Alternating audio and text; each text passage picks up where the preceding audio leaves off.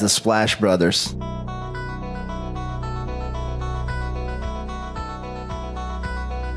The Splash Brothers, is that?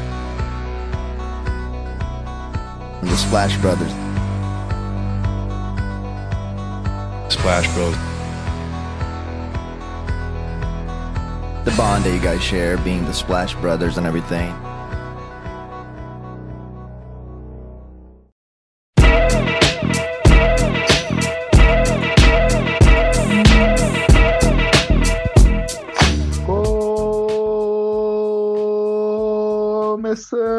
Começando a 82 edição do Splash Brothers. Eu sou o Guilherme. Eu sou Leonardo Paglioni. Léo, na temporada 81-82, voltávamos a ver o Lakers campeão após um título do Celtics, impedindo o Chu Pitch da equipe angelina, mas tendo como MVP da temporada Moses Malone. O Raptors, como a gente já comentou, foi o time que enfrentou não, na temporada anterior o Celtics na final. E o Celtics, que tinha a melhor campanha da liga, seguido pelo Philadelphia 76ers, que seria o time que enfrentaria o Lakers na final. E esse Lakers tendo como técnico ninguém menos, ninguém mais que Pat Riley. Conhece esse senhor? Dizer que ele é um bom GM também, viu? E aí, já vendo o time como conhecemos hoje, olhando para trás na década de 80, Showtime Lakers segundo melhor ataque da NBA em rating e também uma velocidade bem legal, quarto maior pace, jogando numa velocidade altíssima da NBA. E aí, por que desse pace gigantesco? Magic Johnson já comandava as ações com quase 19 pontos, 9.6 rebotes, 9.5 assistências e 3 roubos de bola por partida, nada mal, hein? Beirando o triplo-duplo aqui, Magic Johnson, já na sua segunda temporada de liga. Sua segunda temporada, mas já como você falou, já liderando, né? Já sendo um cara histórico, como sempre foi em, sua, em toda a sua carreira. Além dele, Karim Abdul-Jabbar, que já estava no final da sua carreira aqui com... Aliás, parecia o final da sua carreira, né? Sua interminável carreira. com 34 anos, mas ele que jogou até 41 anos de idade, tendo médias de 24 pontos, 9 rebotes, 3 assistências e 3 bloqueios por partida. Além deles, outro Hall da Fama, Jamal Wilkins com 21 pontos, 5 rebotes, 2 assistências, 1 roubo de bola, e também Bob McAdoo, que já estava no final da sua carreira, esse sim no final da sua carreira, com 10 pontos apenas, todos esses quatro quatro Halls da Fama. Os dois primeiros que eu comentei, todo mundo conhece, né? Mas além desses quatro Halls da Fama, o time ainda tinha Norm Nixon com 17 pontos e além desse, mais dois jogadores com mais de 10 pontos. Ou seja, Léo, sete jogadores aqui com mais de 10 pontos. Uma temporada fantástica, hein? Um quadro Hall da Fama, igual você falou, né? Quer dizer, tava pouco fraco esse Lakers, hein? Tendo Pat Riley como treinador, hein? É, não, não é nem um time histórico esse aí. Né?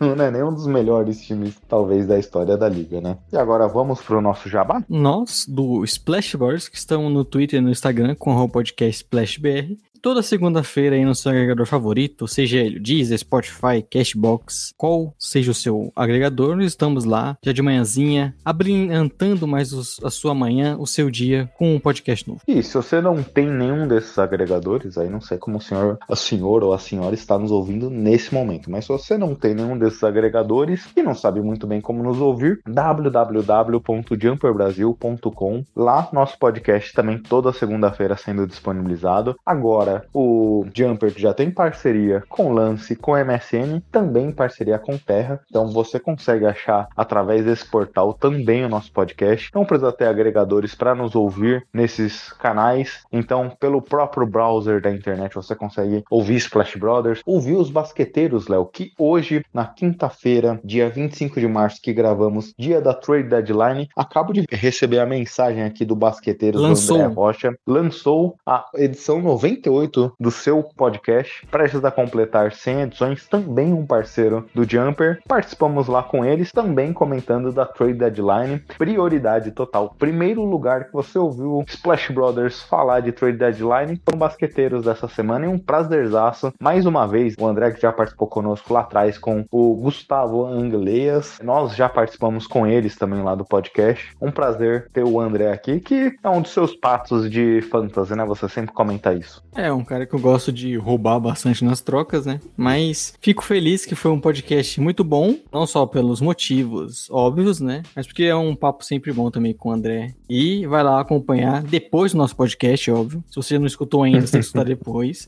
É, até porque se ele chegou até aqui, né, Léo? Se ele chegou até aqui ouvindo nós, vai ser depois, realmente. Ah, que ele já pode, a pessoa já pode ter escutado já, inclusive. Nós, nós temos Ah. ouvintes em comuns, mas e, e como, Com certeza. como o André tá soltando antes, né? Mas se você não escutou, vai escutar lá, porque foi muito bom o papo e vale a pena. Então, não só escutar os podcasts, mas dar uma avaliação positiva, seguir a gente nos agregadores, por exemplo, eu tava olhando, a gente tem um número legal de seguidores no Cashbox, então, por favor, nos ajude seguindo Orelo, Apple Podcasts. Aliás, Léo, avaliação do Apple Podcasts, nota máxima, 5. Então, vai lá, contribua também com uma Sim. nota positiva, faça uma indicação, siga-nos no Spotify, porque tudo isso nos ajuda a chegar a mais pessoas, tudo isso nos ajuda a ter esses agregadores indicando o Splash Brothers, nos ajuda a poder é, aumentar a nossa quantidade de visualizações, né, Léo? É, você que está nos escutando agora em qualquer agregador, né? E não segue o nosso canal ainda né, no seu agregador favorito, eu duvido você seguir agora. E lembrando também, falando sobre podcast, podcast bem editado, indicar o nosso querido editor, né? O Marco Túlio, arroba crackmt. Você que está querendo produzir o seu conteúdo, produzir um bom podcast de qualidade, entre em contato com ele. Não vai ser simples, porque ele está sendo muito requisitado, né? Um cara que tá tendo que, inclusive, contratar assessores para administrar a carreira e tudo mais. Só que vale a pena porque é só você comparar os nossos primeiros episódios com os últimos, que já são editados pelo Túlio, porque você vai ver que é uma diferença grande. E com certeza, por um podcast, é, é muito bom isso, né? É, e estamos aqui na parceria com o Túlio desde setembro do ano passado, Léo. E com certeza nosso podcast subiu muito de nível desde a sua chegada. A qualidade do áudio, a storyline que ele cria, as vinhetas de entrada e encerramento. Então, tudo isso é um trabalho dele, criado por ele. E é um cara muito especial aqui pra gente do Splash Brothers. Mas eu não tô afim de elogiar ele muito hoje, não, porque eu sinto que o encerramento do podcast hoje ele vai me sacanear. É, e inclusive, o Gui, também elogiar. Vocês podem falar, por exemplo, que o Túlio não sabe jogar bem fantasy. Ele esquece de escalar time em playoffs, ele faz um monte de pataquada, ele é o king dos playoffs. Foi a primeira vez que eu vi um GM tomar WO. Em playoffs de fantasy, ele só tem uma função e ele esqueceu. Só que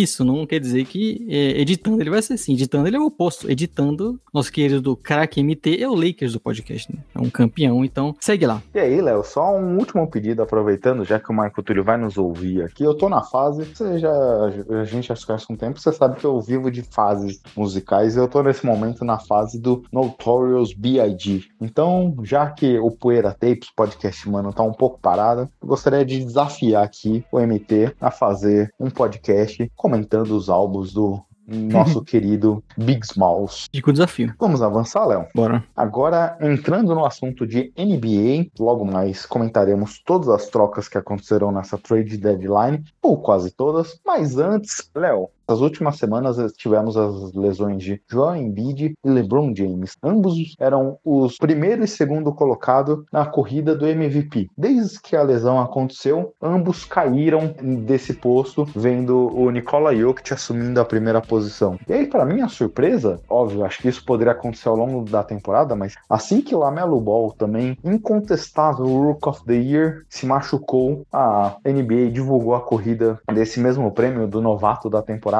e ele também perdeu o seu posto de liderança. Você acha que essas divulgações desses três jogadores caírem no ranking tem a ver com a lesão ou é porque outros jogadores que vinham embaixo ascenderam a esse nível de tomar o posto deles? Acho que é muito pela lesão, né? A gente viu, como você falou, dias depois de se lesionar, o Lamelo Ball caiu bastante na corrida para MVP. E por mais que a gente tenha tinha um segundo colocado ele como Anthony Edwards muito bem, você não teria como ele cair tanto. E acho que é muito pela questão da projeção de você ver um cara que dificilmente volta para a temporada, né? Tem notícias que talvez ele volte para os playoffs, obviamente o, o Hornets cascando, mas temporada regular é difícil que ele volte. Então você já projeta um, um jogador caindo e acredito que é muito por conta disso, porque ele não vai ter tantas partidas assim, por mais que seja absurdo o nível que ele jogou nessa temporada até aqui, como ele não vai ter tanto, não vai ter tantas partidas no total e tem o Anthony Edwards, principalmente falando nesse prêmio de rookie, né, jogando muito bem, numa sequência muito boa e possivelmente tendo uma temporada temporada mais completa, com mais jogos, né? Por mais que o Wolves seja um time ridículo, você tem um cara jogando nesse nível, um outro que vai jogar pouco. Acho que acredito que é, é normal ele cair bastante, né? É, eu acho que pode acontecer, mas, cara, na boa. Um, acho que nesse momento você. De um dia pro outro é difícil, né? É, de um dia pro outro é difícil. E ano passado a gente precisa lembrar que a discussão,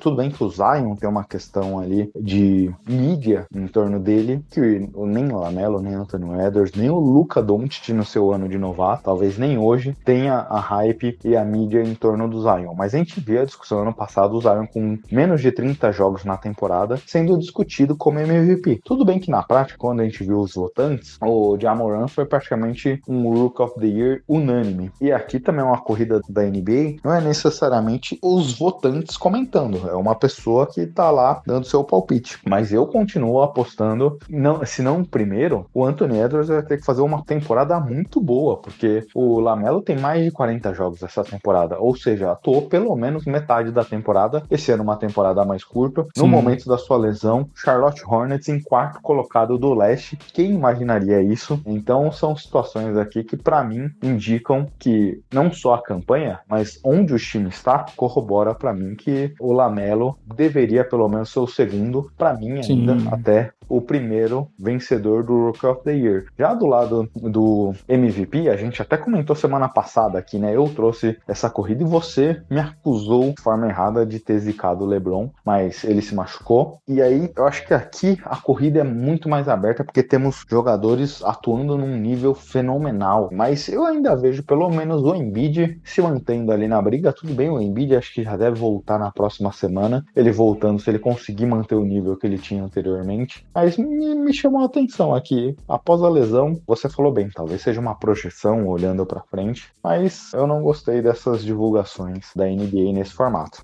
É, o Embiid caiu bastante também, né? Então você acaba, por conta da lesão, já descendo ele bastante, até mesmo antes de acontecer as partidas. Né? Só que o diferente do, do, do, Lamelo, como o Embiid, você falou, já deve voltar, e inclusive o Sixers está se mantendo bem, né? Surpreendentemente. Quando eles não tinham o Embiid, eles estavam tendo muitas derrotas no início, e agora, nessa lesão dele, a última, eles estão conseguindo uma campanha boa e estão ganhando algumas partidas e estão se mantendo no topo da conferência. E o Embiid voltando, jogando bem, e obviamente o time time se mantendo lá em cima, eu tenho certeza que ele volta muito forte pra briga, né? Como você falou, junto hoje com talvez o grande favorito no momento, que é o Jokic. Exato. Aqui é apenas uma projeção da NBA, né? Quem deu Sim. esse voto pode ser até um dos participantes, mas é apenas uma contextualização. A NBA adora gerar buzz e essas divulgações da corrida do MVP, dos prêmios, não é nada mais também uma forma de gerar buzz, né? Exato, estamos aqui discutindo sobre isso.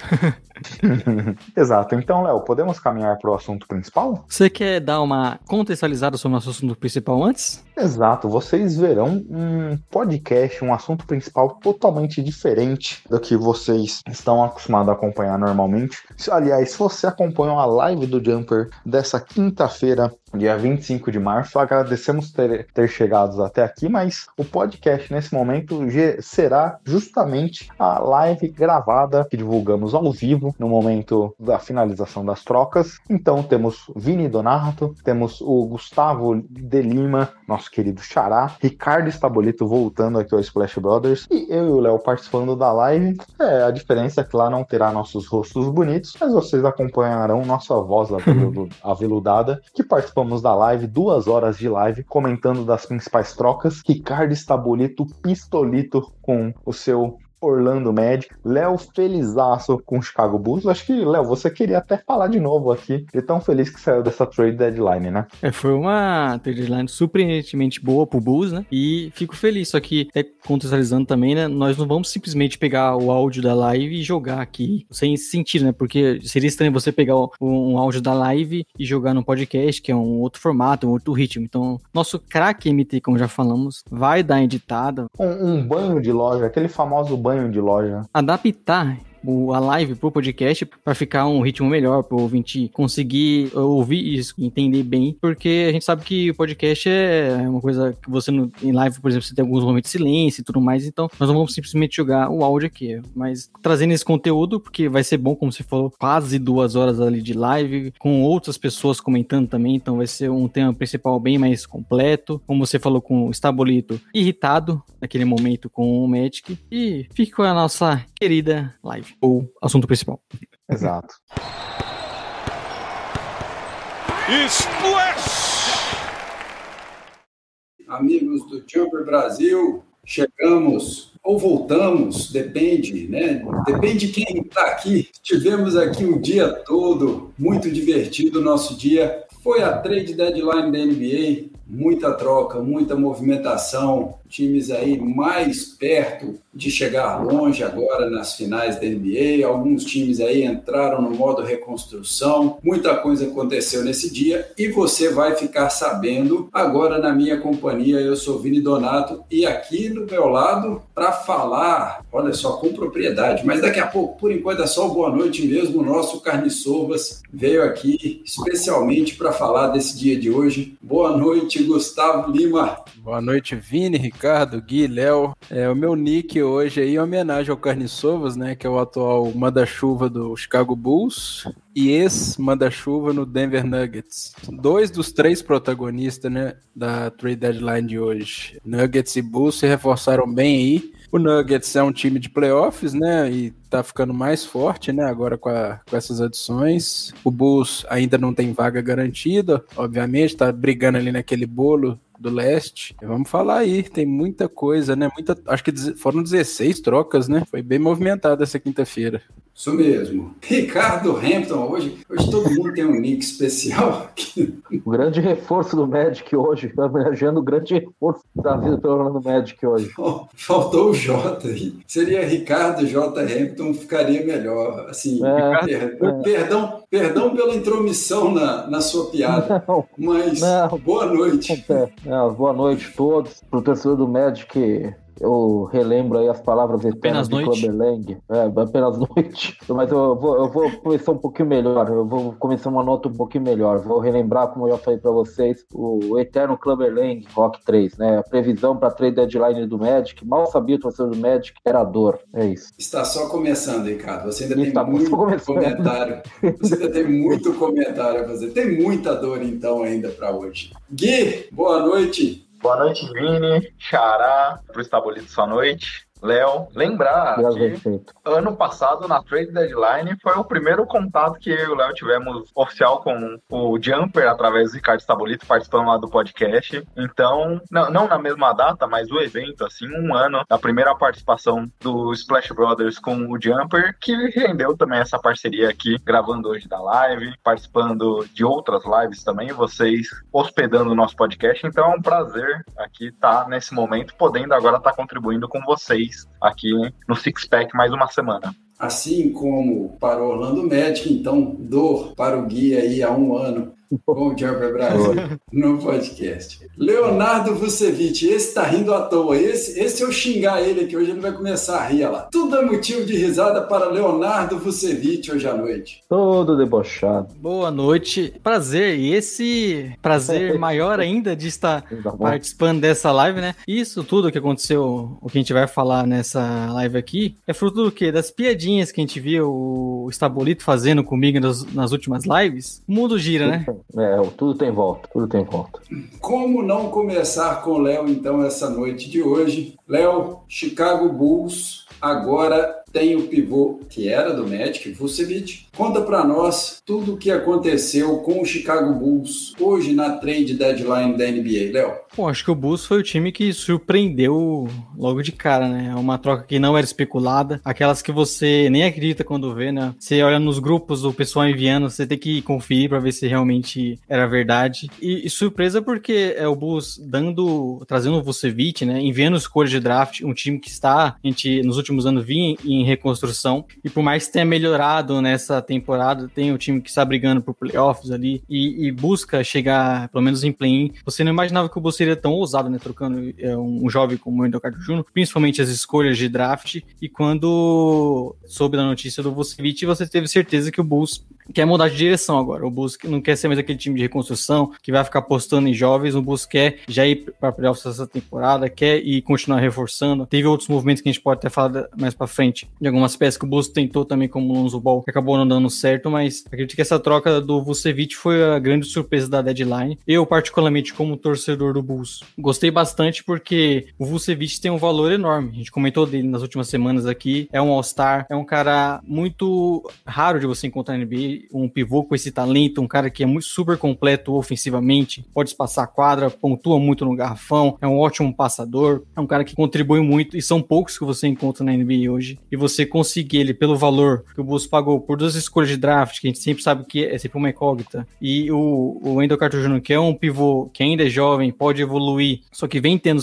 tendo problema com as lesões, vem sofrendo para ter uma sequência na carreira e, e, você sabe que o Bulls, pensando nessa, nessa outra direção, querendo buscar mais os playoffs, conseguir trazer o Vucevic por esse pacote, acho que até surpreendeu, a gente viu no Twitter, na repercussão, surpreendeu bastante os outros torcedores, porque quando você vê essa troca acontecendo, é normal você pensar, pô, mas o meu time poderia pagar isso. A gente viu muitos torcedores do Celtics falando sobre isso, por exemplo. Então acho que, no geral, foi uma, um ótimo dia pro Bulls, conseguiu reforçar o elenco, conseguiu trazer um cara, um All-Star do nível do Vucevic para completar ali, fazer uma dupla com o Lavine. O Bulls tende a melhorar, ainda conseguiu no finalzinho né, é, um reforço, o Daniel Tais, que é um pivô que eu acho que vai contribuir bem, vai ser um bom backup pro Vucevic. E no geral, acho que é, foi essa. É surpreendente até porque você viu que o Bulls sofreu nos últimos anos, né? A, a falta de administração ali, podemos dizer assim. E agora parece que seguindo por um caminho. A gente é, é até complicado porque sempre que você troca pique futuro é pode dar errado, né? O Bulls pode não esse time não dar certo, você acabar entregando uma escolha alta depois, só que é, é promissor porque o time resolveu seguir esse caminho de trazer um, um parceiro pro Lavine, buscar playoff, buscar ser mais competitivo, e eu acho que eles acertaram em cheio. É, eu sei que vocês estão com respeito comigo, ninguém queria falar porque em respeito a mim, então eu, eu vou, vou assumir. Um minuto de e, silêncio. Infelizmente eu não estou. É, na verdade foi né, todo mundo de cabeça baixa, eu percebi que estava acontecendo alguma coisa. Eu, eu, assim, quem, quem me trouxe aqui para pensar que eu vou estar revoltado com essa troca, na verdade, eu, esse é o meu menor dos problemas com a trade deadline do Magic. Hoje a troca do Vucevic. Eu acho que a troca do Vucevic foi ok pro Magic. Eu acho que, primeiro, se, se você vai derrubar tudo por terra, vai quebrar todo o elenco em torno do Vucevic, que troca o Vucevic logo de uma vez também, tá?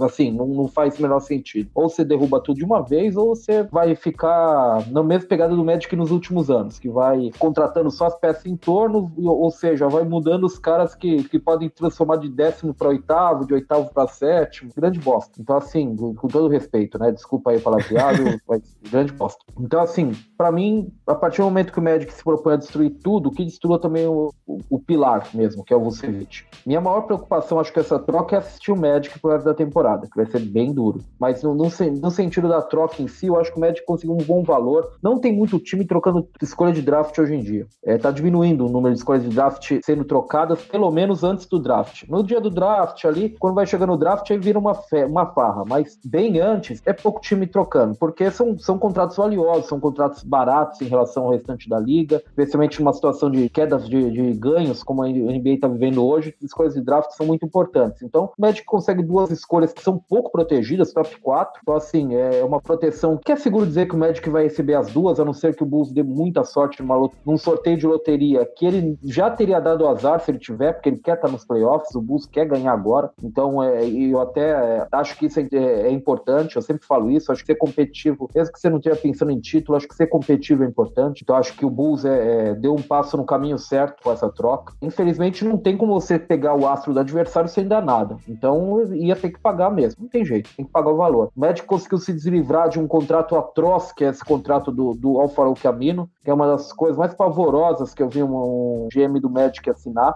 Uma coisa que na hora que aconteceu o contrato, todo mundo olhou para baixo e, e, falou que ia começar o pesadelo de novo. Contrato horrível, horroroso, que bom que, que passou para frente. O Wendell Carter é bom quando tá em quadra. O problema é que ele tá em quadra 40 jogos por temporada. Então é difícil, é realmente difícil você contar com isso. É complicado. Fala-se que o Magic quer manter o Otto Porter, eu sinceramente não sei porquê. Vai ser uma, como eu posso dizer, vai ser uma tortura para ele, vai ser uma tortura pro Magic também. Então eu acho que o melhor pros dois seria na distância também. Não sei, não sei porque, qual é o ponto de, de, desse casamento seguir até o fim da temporada. No fim das contas, eu acho que o Magic conseguiu um valor ok por um astro, porque astros estão sendo vendidos baixo na liga hoje em dia, se você for ver bem. Aqueles que estão saindo alto, alto mesmo, são por 5, 6, 7 coisas de draft no, na off-season, não no meio da temporada. É mais difícil você trocar no meio da temporada. A gente teve uma agora com o James Harden, mas se você voltar para trás, você vai ver que todas as grandes trocas elas saem na off-season. Se você tá trocando um astro no meio da temporada, é porque alguma coisa tá errada contigo. Então acho que o Magic até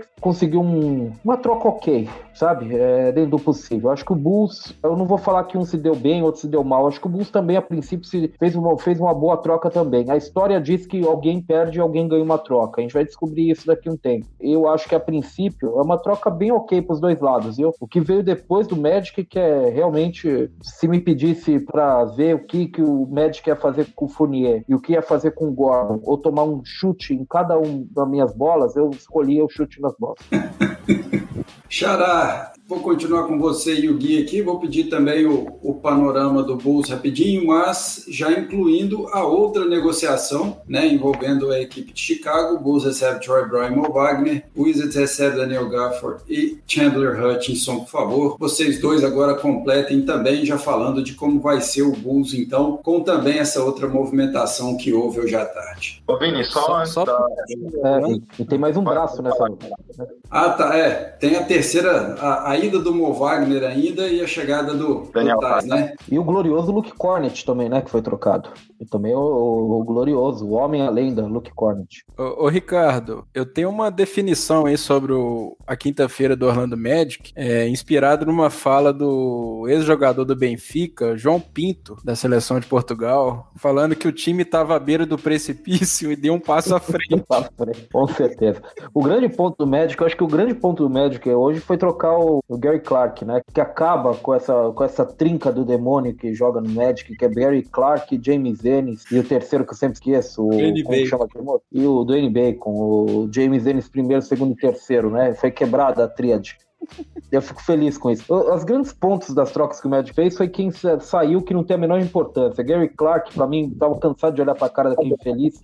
O Alfaro Camino, horrível contrato, uma das piores coisas que eu vi o Magic fazer na vida. A pior coisa que o Magic fez na vida, para mim, uma coisa que me traumatizou pro resto da vida, foi trocar o Coutinho Mobley pelo que feliz Doug Christie em fim de carreira. Isso aí acabou com a minha vida em certo momento. É, foi a minha primeira morte. Mas essa foi bem, essa assinatura de contrato do Alfaro Camino também foi bem horrível. Graças a Deus tá fora, acabou. Pena que acabou tudo também pro Magic, né? Vamos ver o que, que sobrou. Falando do Bulls aí, o restante, né, das movimentações, Daniel Tais vai ser uma peça importante, né, para vir do banco. Não sei por que, que o Boston Celtics liberou o Tais e trouxe Mo Wagner. Ainda não entendi essa movimentação do Celtics. Pro Bulls foi ótimo. Vai estar tá com uma rotação de garrafão interessante, só que eu acho que o maior derrotado dessa troca aí, eu acho que foi o Markkanen, né? Que vai ficar em Chicago, né? O Bulls não conseguiu trocá-lo vai ser agente livre. E eu acho difícil o time começar com marca nem Vucevic juntos, né? Penso que por conta de encaixe, a questão da defesa também não ficar tão prejudicada, o Tadeusz Young tem que ser o titular ali ao lado do pitch. Sem dúvida. Então eu acho que o marca nem foi um derrotado aí, mas o time do Chicago no geral, obviamente tá mais forte, tá ali no top 10 do leste, brigando por vaga no play-in. E agora com esse time aí é para chegar do jeito que o leste tá, eu não duvido nada o Chicago terminar a temporada regular em quinto, por exemplo. Do quinto até o décimo segundo, tá muito embolado. Toronto, Chicago, Charlotte, a gente não sabe como que vai ser agora sem o Lamelo Ball por um, um bom tempo aí. Eu acho que o Chicago tem totais condições de, de chegar ali, passar pelo play-in, né? Não ter que disputar o play-in, chegar bem pros playoffs. E acho que a mentalidade do Carne Sovas tem que ser essa mesmo. Chicago é uma franquia de tradição, a torcida já, já não aguenta mais passar vergonha, ficar com a sétima escolha no draft todo ano, o time não sair do lugar. Eu acho que ele foi muito bem nas movimentações de hoje, tá de parabéns. Recentemente no podcast, eu e o Léo, quando falávamos do Chicago Bulls, comentávamos o que poderia acontecer com o time de Chicago. Porque quando a gente olha esse elenco, o pilar do time é o Zé Clavini, que para a próxima temporada seria seu último ano nesse contrato. E aí ele já poderia partir por um valor bem acima, recebendo 35, 36 milhões. E aí, a partir desse momento, qual seria o movimento do próprio Chicago Bulls? Renovar esse, esse contrato bem acima. É, obviamente, essa temporada ele fez por merecer, mas um contrato caro. Ou se não, tomar uma decisão de trocar o jogador. Existia, pelo menos entre nós, uma dúvida de qual caminho o time poderia seguir. Nesse movimento com o Vucevic, fica claro qual é o plano do Carne Sovas e do time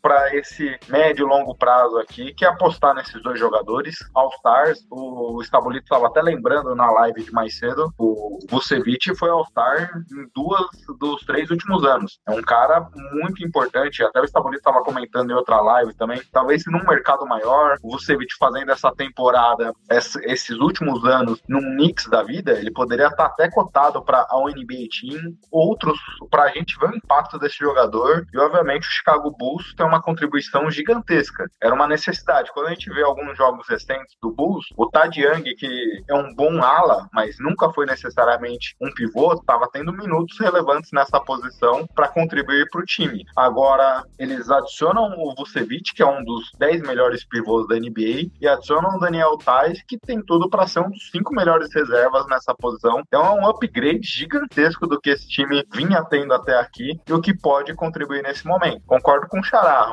as coisas na Conferência Leste estão muito apertadas. Quando a gente olha, o Heat é o quinto hoje com uma campanha zerada de vitórias e derrotas, e não é uma distância tão grande assim entre os times. Facilmente ali, com três semanas boas, o, o Hawks passou por isso. Desde a chegada do é, Nate McMillan, oito vitórias seguidas, saltou da 12 segunda posição para quarto, quinto lugar. É um movimento que esse Chicago Bulls pode fazer numa semana boa, ter um salto ali, já se coloca numa briga diferente do que vem passando hoje. Acredito que passou muito por isso, né? O movimento do Bulls, de achar que tem chance nesse leste de brigar, subir mais posições, talvez nem precisar passar por um play-in, né? E é um time que, com a chegada do Vucevic, pode dar esse salto. É vocês falam do, do Thais também, né? Acho até que mostra como o Bulls estava satisfeito com seus pivôs, que mandou todo mundo embora, agora trouxe o Vucevic, óbvio, um cara desse nível você vai sempre querer trazer, e o Thais, que é um reforço importante, o cara que conseguiu no, no Celtics ter é, relevância nesses últimos anos, um pivô que espaça a quadra, acho que vai ser, o Bulls preencheu bem essa posição, e agora se bota ali na briga. A gente sabe que não é simples, é, tem muitos times embolados, então também uma semana ruim, duas semanas ruins, você pode acabar caindo e se distanciar um pouco ali, mas é, o Bulls com a chegada do Vucevic tende a melhorar bastante, tende a se realmente se botar na, na briga para playoffs, e acho que é isso que o time tá buscando, né? Você, como o Xará falou, chega de ficar pegando a escolha número 7 do draft, de não ser um time que bom para chegar nos playoffs, mas também não ser um dos piores para ter as melhores escolhas. Então o Bulls hoje trilhou um caminho, quer ser forte, quer ser competitivo, e acho que tá certo, tava na hora, já há muito tempo vivendo nesse limbo. Acho que toda a torcida do Bulls gostou desse movimento, porque realmente agora o Bulls tem um caminho. O Bulls tem, tem uma coisa que é importante, que o Bulls é um time que corre muito, é um time que, por essência, corre. É um dos maiores ritmos da liga, se não me engano, o primeiro, segundo ritmo mais forte, mais veloz da liga. Eles ganham uma alternativa para jogar um pouco mais meia quadra com, com o Vucevic. Eu acho que esse é que é importante. O Vucevic está muito acostumado a jogar em meia quadra com ataques super modorrentos, porque o Magic só ofereceu isso para ele nos últimos anos ele talvez não seja o melhor pivô para fazer o que o Bulls faz hoje, o que gosta de fazer, que é correr mais, ser um time mais ritmo, mas certamente ele aumenta o repertório no sentido de que quando esse time ficar travado a meia quadra, eu acho que esse time vai, ter, vai saber muito mais, vai ter muito mais condição de saber o que pode fazer. Ah, isso sem contar que é um jogador, assim, o elenco do Bulls, ele, se você pegar, você tem o Lavine, obviamente, que, que foi um All-Star, mas se você pegar todas as peças que vi em torno dele, é difícil você encontrar alguém que seja de fato consistente, né? A começar pelo Kobe White, que era para ser o grande parceiro dele e, e que realmente é uma montanha russa, né? Então, assim, o Bulls também ganhou um outro cara, um segundo cara que vai entregar 20 a 25 pontos por jogo. Se ele, obviamente, receber a bola bastante para isso. Eu acho que o Bulls se torna um time é, é mais forte, mas não só mais forte. Eu acho que o repertório cresce bastante para jogar de uma forma que ele não tá tão acostumado assim. Tá aí, esse foi o Chicago Bulls, então. Eu dou aqui os parabéns ao Chicago Bulls, né? O, a gente está fazendo as lives aqui desde o do final da, da outra temporada e eu, né, a gente sempre falava que aquela declaração do Lavine falando que nunca tinha jogado um jogo sério, decisivo na NBA, pesava, né, e que aquela troca toda que fez o Bulls é, significava que algo grande vinha e muito bom que realmente algo maior está sendo planejado aí. Parabéns para o Chicago Bulls que resolveu dar esse passo aí e eu torço para que dê tudo certo. Vou pedir aqui licença aos garotos para fazer a minha primeira pausa, falar para o pessoal se inscrever aqui no canal do Jumper Brasil no YouTube, deixar o like e ativar as notificações, né? Tá aí todo mundo mostrando aí o recado. O Jumper Brasil que está também no portal Lance, agora no portal Terra. Tenho que fazer a outra, a outra propaganda aqui, está aqui separada. Está aqui a matéria do nosso Ricardo Estabolito. Esse é o time que nós vamos falar agora. O Xará vai falar para a gente tudo do Nuggets daqui a pouco. Em troca, Nuggets acerta a aquisição de Javel Magui. Então, se você entrar lá no portal Terra agora, você vai encontrar a matéria de Ricardo Stabolito. Né? Então, Jumper Brasil também no portal Terra. Temos também a nossa página no Facebook, temos o nosso Instagram, o nosso Twitter, arroba Jumper Brasil. Os nossos companheiros do podcast Splash Brothers estão aqui, já estou colocando arroba aqui embaixo também. Temos o canal do Telegram, estaremos na TV Terra muito em breve. É muita coisa coisa para você acompanhar e tudo o que aconteceu hoje está resumido no site jumperbrasil.com. Perguntas aqui rapidinho para finalizar o assunto Chicago Bulls. Nosso parceiro DJ Gustavinho está aqui falando que o Léo não ficava feliz assim desde que o Derrick Rose foi MVP. Nossa, faz tempo assim, Léo? Ah, faz muito tempo, né? Não é nem ficar feliz, é você ter esperança com o time. Era o que a gente só queria, né? Até que enfim, vamos, estamos tendo uma ambição para o futuro aqui. Estão deixando o Léo sonhar. Mas, Léo, como você mesmo já falou, calma, porque o Lakers é um adversário muito forte na final, né? A gente não tá nada empolgado, é, não. Muito. É, a gente tem essa dúvida de quem vai ser o adversário na final, né? Tá mais equilibrado do outro lado, só que tem que ir com é. calma, não é assim. É, eu acho que é mais, eu acho que seria necessário mais do que calma. Seria necessário esse é o momento de uma intervenção de João Kleber. Pá! seria o momento do João Kleber intervir, talvez. É maior ainda. Como diria Paulo Paulo Nobre vai ser difícil ganhar da gente, viu? É, vai ser difícil ganhar da gente, sem dúvida.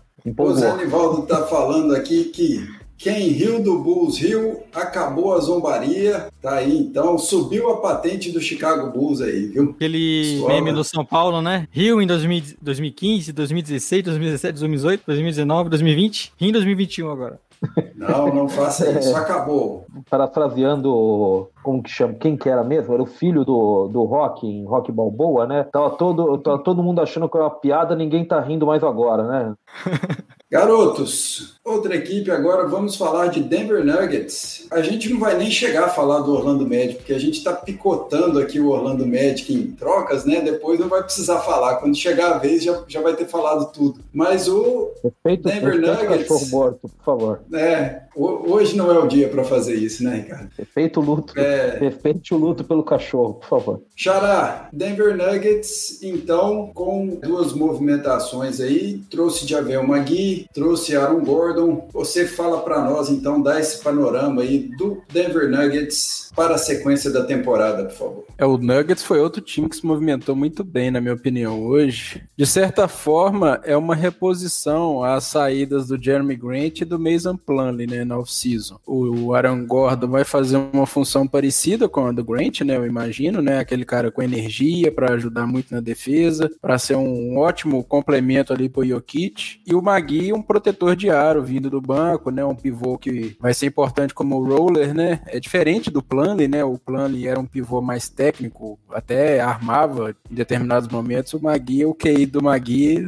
a gente sabe que não é para armar nada, né? Armar contra-ataque, no caso. É, mas ele vai ser importante para proteção de aro a rotação de garrafão do Nuggets fica muito fortalecida, né? O Jokic, Millsap, o Aaron Gordon e o Magui, né? E o Gary Harris finalmente foi trocado, né? O Gary Harris que fica mais machucado do que em quadra.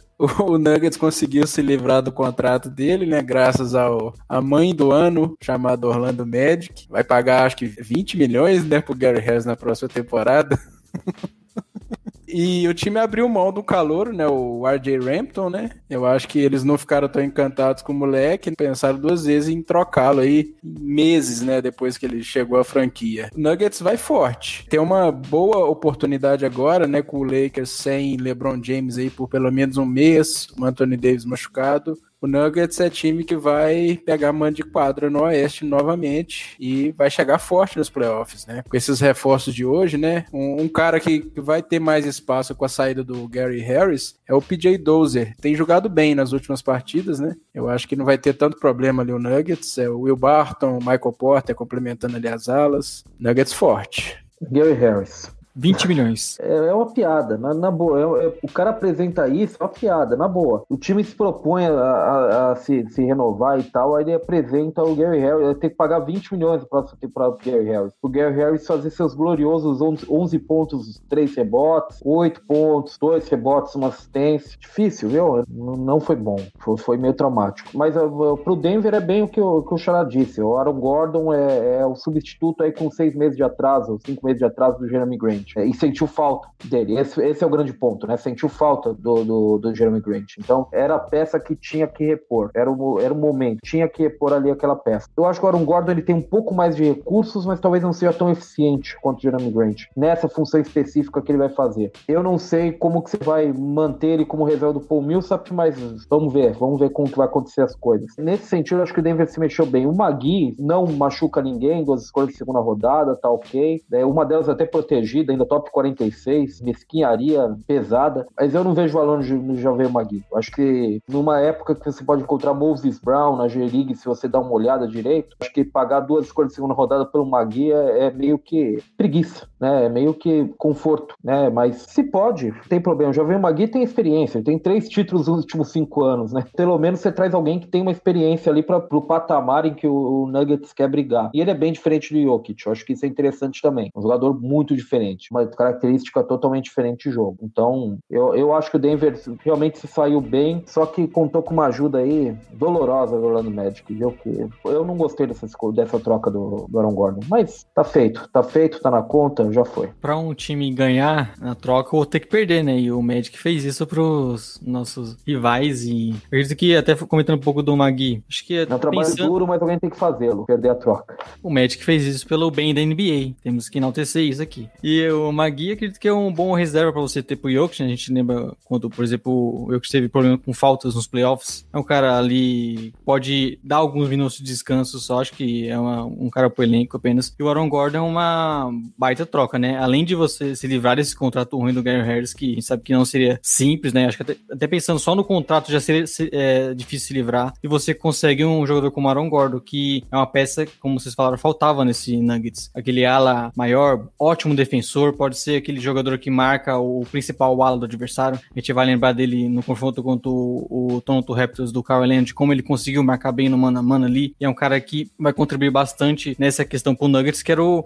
talvez a principal falha ali no elenco. Então é um jogador que chega por um valor bem ok, ainda você conseguindo se livrar desse contrato ruim, vai ajudar bastante. Tem um contrato bom, né, que vai diminuir na próxima temporada. É um jogador surpreendentemente ainda jovem, há tanto tempo a gente comenta do Magic talvez trocando o Aaron Gordon, ele ainda tem 25 anos, então é um cara que ainda saindo do, do Magic, indo para um outro time, um outro contexto, pode apresentar uma, outras características que a gente viu, principalmente na questão ofensiva. Só que eu acho que, pelo que só pelo que a gente já viu na carreira do Gordon na, no Magic, ele já contribuiu bastante nessa questão defensiva. E como o Chara disse, né, o Nuggets é um time que está crescendo, pode aí subir mais. Né, tem a questão de alguns rivais ali, como o Lakers caindo, com questão de lesões. Então o Nuggets está na subida de, de nível. Então eu imagino que vai ser um time bem forte que deve alcançar algumas posições isso até pode fortalecer o que sabe o Jokic tipo MVP, né? É, acho que esse é o ponto. O Léo deu um bom gancho aqui. Quando você tem o Jokic jogando nesse nível de MVP, de melhor jogador da liga, ele foi o que apresentou o melhor basquete em diversos momentos aqui e tem a dificuldade do Denver conseguir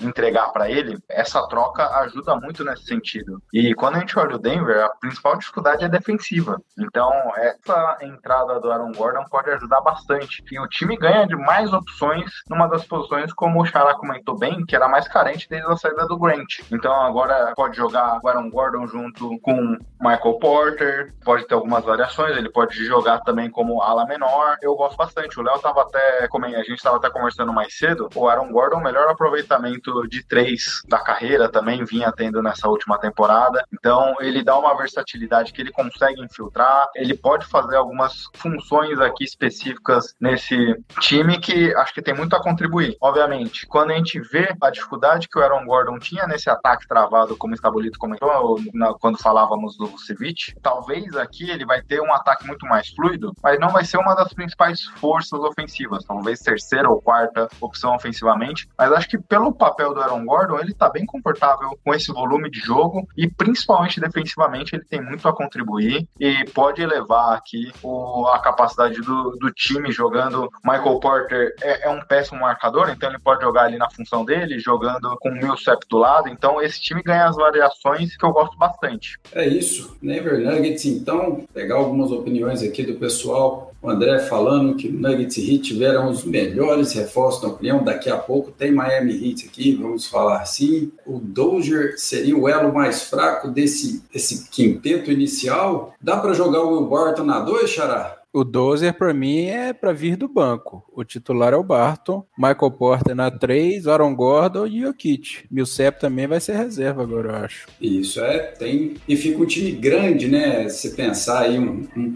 perímetro marcador, né? Largo, assim, bem... Time perigoso, realmente um time muito perigoso. Não sei se... Canu. Não sei como é que vai ser a situação aí do, do mercado de buyout agora, né? A gente às vezes pensar no Avery Bradley para ser uma opção ali, na... que alguns times eu acredito acredito que vão dar uma olhada para essa posição aí para a defesa. É um time, sem dúvida, perigoso para o fim da, da temporada. Eu acho que eu pulei uma pergunta aqui, ô, Léo, vocês me desculpem eu voltar no, no assunto aqui rapidinho, também falando sobre posição, eu acho que eu pulei essa aqui do Bulls, o Celso perguntando quem será o ala pivô ao lado do, do Vucevic na, a partir de agora, na sua opinião podemos ter algumas variações. É como o Xará falou, não é tão simples o encaixe com marca, né? até por questões defensivas. Então ele é um jogador que pode acabar perdendo minutos, né? Você tem, a princípio, um, um Pat Williams ou um Tadeusz Young ali para contribuir defensivamente. Eu acho que o Bulls deve ter esses jogadores como titulares e talvez o Markkanen vindo no banco, ou aquele jogador que inicia a partida, mas rapidamente sai, porque o encaixe dos dois não é,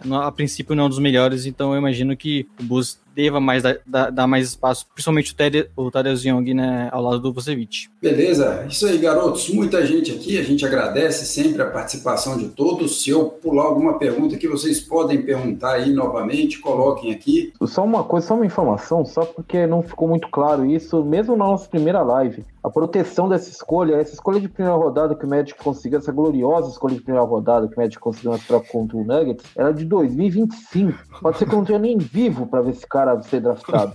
E ela é top 5 protegida em 2025, 26 e 27. Então, assim, o, Denver vai dar em 2025, porque o Denver, a tendência é que esteja bem até lá. Mas se por um acaso cair um raio na Terra aí e, e o Denver ter que desconstruir tudo, é, o Magic pode ser que só tenha essa escolha em 2028. Então, realmente realmente fica parabéns aí pra, pra rapaziada aí. Ô, Ricardo, já que você puxou esse assunto aí, eu vou, né? Porque a gente vai passar pro, pro Orlando Magic agora. É verdade que o, o Magic esteve em Las Vegas hoje? Eu, eu imagino eles levando o Aaron Gordon pra. Olha aqui, isso aqui é um Aaron Gordon original. aí os caras, não, eu vou, eu vou, eu vou chamar aqui, eu vou chamar alguém aqui pra dar uma olhada. Isso é um Aaron Gordon original. Aí o cara olhou assim, é, isso aqui, na verdade, isso aqui é um Jeremy Grant genérico.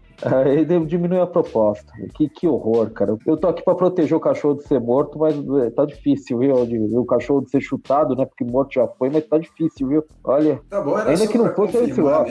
Ainda que o Terence Ross não foi trocado. Poderia ser muito, ainda pior. Porque se, tro se trocasse o Terence Ross com o Lakers, por exemplo, sei lá, ia pegar uma escolha de segunda rodada. O Lakers ia total. Ia acabar total com o Magic numa troca desse, desse tipo na situação que o Magic tá. Deus do céu. Mas a gente segue com você você, Ricardo, eu tenho. É, o que não foi falado ainda, né, para a gente encerrar o assunto médico e também já puxar outro, é também a saída do Evan Fournier. Acho que é a troca que falta aqui para a gente falar e também para já aproveitar e encerrar, então, esse assunto é, Orlando Magic. Ela também é um pouco mais, vou até puxar aqui, ficou mais elaborada essa troca depois? Bom, o Ricardo explica, o Ricardo é. sabe tudo do, Não, ela, ela... Magic, então vamos lá, Ricardo, finaliza para nós também o assunto com Evan Fournier ela não ficou tão mais elaborada, não. Na verdade, houve a inclusão do, do Jeff Teague, na verdade. Então, essa as trade exception que se formou na troca que iria para o Magic, ela diminuiu muito. Ou, melhor, a, porção da trade exception que o Boston gastou, daquela do Gordon Hayward, ela foi muito menor com a ida do, do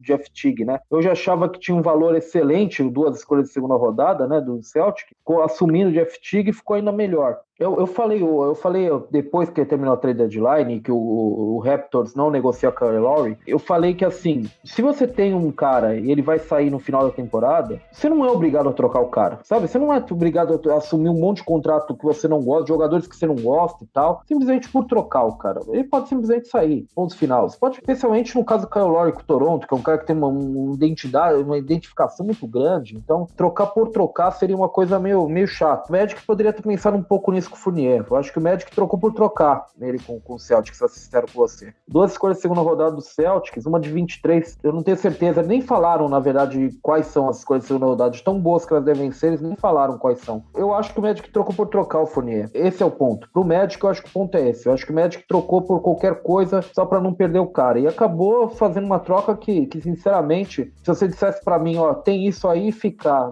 Eu ficava e tentava uma sign and trade, alguma coisa, tentava alguma coisa na off-season, sabe? Eu acho que duas escolhas de segunda rodada vai estar tá lá a hora que eu quiser para fazer essa troca, numa sign and trade, provavelmente. Diminui, fica uma escolha de segunda rodada que seja, não, não faz grande diferença. Pro Boston, acho muito bom. Acho que pro Boston é, é, é um uso interessante da trade exception, embora que com a inclusão do TIG na troca, a trade exception mal foi usada, na verdade, né? Com muito pouco sendo utilizada ela, mas é um, um achado interessante de mercado, é um jogador que, que pode ajudar o Celtics. O Celtics tem um problema de criação em certos momentos, especialmente saindo do banco, é um banco deficitário, um banco complicado. Eu acho que você pode colocar o Fournier para jogar eventualmente numa formação mais alta e tirar o Kimball Walker da quadra. O Kimball Walker faz uma temporada bem estranha, então o Fournier te dá essa condição de você jogar com um time mais alto e ter ele ali na, na posição do, do, do Kemba e aproveitar todo o poder de criação que o Celtics tem nas alas, com o Jalen Brown, com o Jason Tatum. Ele é um jogador versátil, ele é um jogador interessante, o, o Fournier. Eu não aguentava mais ele em Orlando, mas ele é um jogador interessante. Eu acho que ele pode ajudar o Celtics dentro do que o Celtics podia fazer com a trade exception. E quem sabe que o Danny Ainge não vai chutar o balde, ele não vai, ele não vai atrás do Lamarcus Aldridge e gastar quase toda a trade exception. Não é isso que ele faz. Ele faz trocas conservadoras. Eu acho que dentro do conservadorismo do Danny Ainge, o, o Fournier foi um bom achado para ele. Ajuda também que o Magic, nesse caso aí é muito claro, o Magic doou o, o Evan Fournier. Uhum. É, foi basicamente isso, né? Você teve o, o Magic trocando um jogador porque não queria manter mais ele. Não conseguiram praticamente nenhum valor de retorno. Então é um cara que você não, não via futuro na equipe e só passou pro Celtics. Acho que pro Celtics é um bom reforço, é um cara que vai contribuir muito ofensivamente. A gente sabe que o time vem precisando. Como o Ricardo falou, acho que o principal ponto aí é que o, o Celtics precisa de mais elenco, precisa de jogadores alternativas para vir do banco. E o Fournier é um cara que vai contribuir muito nisso. A gente até tava falando aqui antes, né, da partida é, excepcional que ele fez contra o Suns, né? O seu último arremesso no Magic foi um arremesso para vitória. E ele é um cara que, que pode contribuir bastante. Acho que até, como vocês falaram já do ataque do Magic meio travado, né? Jogando no time como o Celtics, ele pode ainda, o jogo dele é, florescer mais ainda. Então é um, um, cara que vai contribuir bastante. Você pagou um valor baixíssimo. Então, por mais que de free agency, ele acabe não ficando depois, você não perdeu praticamente nada. Então o Celtics conseguiu um valor interessante, por mais que sempre aquilo, né? Os torcedores do Celtics sempre pensam, esperam mais. Então estão sempre pensando, como falavam do Vucevic, até mesmo o Aaron Gordo, trocas maiores, e o Celtics foi mais conservador e trouxe um cara ali por duas escolhas de segunda rodada. Mas eu acho que foi um bom achado no mercado, conseguiram enrolar bem o Magic, que estava lá na, trade deadline para isso, né? Para ser enrolado, para doar jogadores, e o Celtics pegou a filha e aproveitou. Então eles mandaram bem nisso. É, quando a gente olha para o lado do Boston, o Léo comentou um ponto importante. Acho que se, sempre se espera mais do Danny End, né? Então, os movimentos mais agressivos. Mas o Ricardo lembrou bem, quando a gente olha o que ele entrega, é, são trocas mais conservadoras. Então, nesse sentido, ok. É, é um jogador que vem para contribuir bastante. Ele pode fazer algo que o time sente muita falta desde a saída do Hayward, que foi ano passado esse jogador que vem do banco, que pode fazer muitas funções ofensivas ofensivas, ele pode ser um spot-up shooter, ele pode criar algumas jogadas. Então é um jogador muito versátil ofensivamente e o time sente muita falta disso vindo do banco. Ele pode jogar também, como o Ricardo falou, dado a situação do Kemba Walker aqui, que vem fazendo uma péssima temporada, sofrendo com lesões, ele pode entrar nessa rotação titular e contribuir bastante. Do lado do Magic, a única coisa que me vem na cabeça para justificar essa troca é que, assim como os Spurs fizeram com o Lamarcus Aldridge, assim como o Cavaliers fez com o André André Drummond, para mim só me desce na cabeça que a diretoria combinou com o Ivan Fournier que ele sairia de qualquer jeito. É. Se fosse por buyout ou fosse por alguma troca. E aí eles viram que talvez não fossem conseguir nada além dessa second e falou: Meu, para não dispensar eles e economizar, sei lá, 2, 3 milhões, vamos então aqui é, receber alguma coisa. É, se foi isso, putz, ok. Mas o Ricardo falou bem até hoje na live mais cedo, quando falava do Kyle Lowry. O time tem que saber também quando uma troca é ruim, não faz. Simplesmente não faz. É, é melhor, às vezes, você levar a dignidade para casa do que sair com essa situação, né? Mas a única coisa que me vem na cabeça é que a diretoria prometeu com, pro Fournier que ele seria trocado. E aí, nessa situação, você trocou no começo da tarde aqui no Brasil, deixasse para trocar que nem o Rockets, no último segundo ali, pra falar, putz, de fato não surgiu nada melhor. Da forma como foi, foi, foi uma história mal contada. Eu também acho que rolou isso aí que o Gui falou, viu? Já era um combinado da direção da franquia com o jogador que ele iria sair, né? O jogo de ontem contra o Suns, eu acho que já, já era um recado. O game winner do Fournier, Vucevic jogando bem também, o Magic nem parecia que tinha uma das piores campanhas da liga, né? Jogou bem contra um, um vice-líder, né, do, do Oeste, ganhando. Vai ser um baita reforço pro Celtics Celtics, o pessoal já falou aqui, né? Banco de reservas fica mais qualificado com o poder de fogo, poder de criação. O Brad Steve vai saber usar ali esse, esse trio, né? Kemba, Fournier e Smart, né? Dá para fazer várias formações aí também para complementar as estrelas do time, né? O Jalen Brown e o Jason Tatum. Bom reforço. O Danny Ainge, o pessoal reclama quando o Danny Ainge não faz troca. Dessa vez ele fez, né? E foi bem, porque o Orlando Magic hoje estava com o coração aberto, né? Para ajudar outros times aí na liga e ele aproveitou. E que foi orgulho. bem lembrado pelo Gui, viu?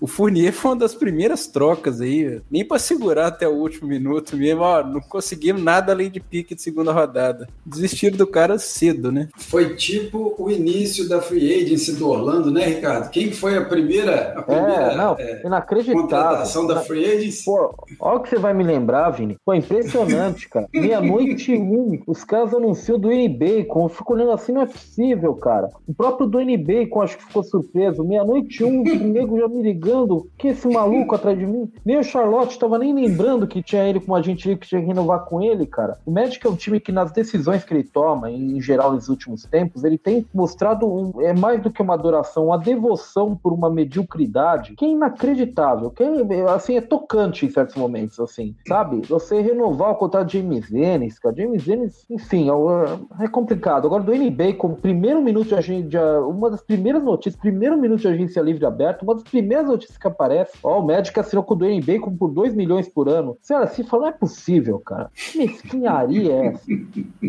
Sabe? Ainda no assunto Danny Ainge, o Xará, pra gente, a gente aproveitou e passou pelo Boston Celtics, então também resolvemos mais uma equipe aí, que já falamos né, das duas trocas. O Luca tá aqui falando que achou que o Boston tinha que cobrir a proposta pelo Vucevic, o Léo tá ali embaixo respirando fundo e falando ainda bem que não. Mas o, o Xará, tá no perfil do, do Boston Celtics isso aí? O Danny Ainge cobriria essa proposta? O Celtics não teria espaço na folha para absorver o contrato do Vucevic, né? Tem que o Magic fechou a situação com o Bulls porque o Bulls foi o cenário ideal, vamos dizer assim, né? Deram um pivô jovem, o Wendell Carter, um contrato expirante gigante do Otto Porter e duas escolhas de primeira rodada, né? O que, que o Celtics daria? O Celtics poderia dar a, a trade exception, mas o quê? É isso aí.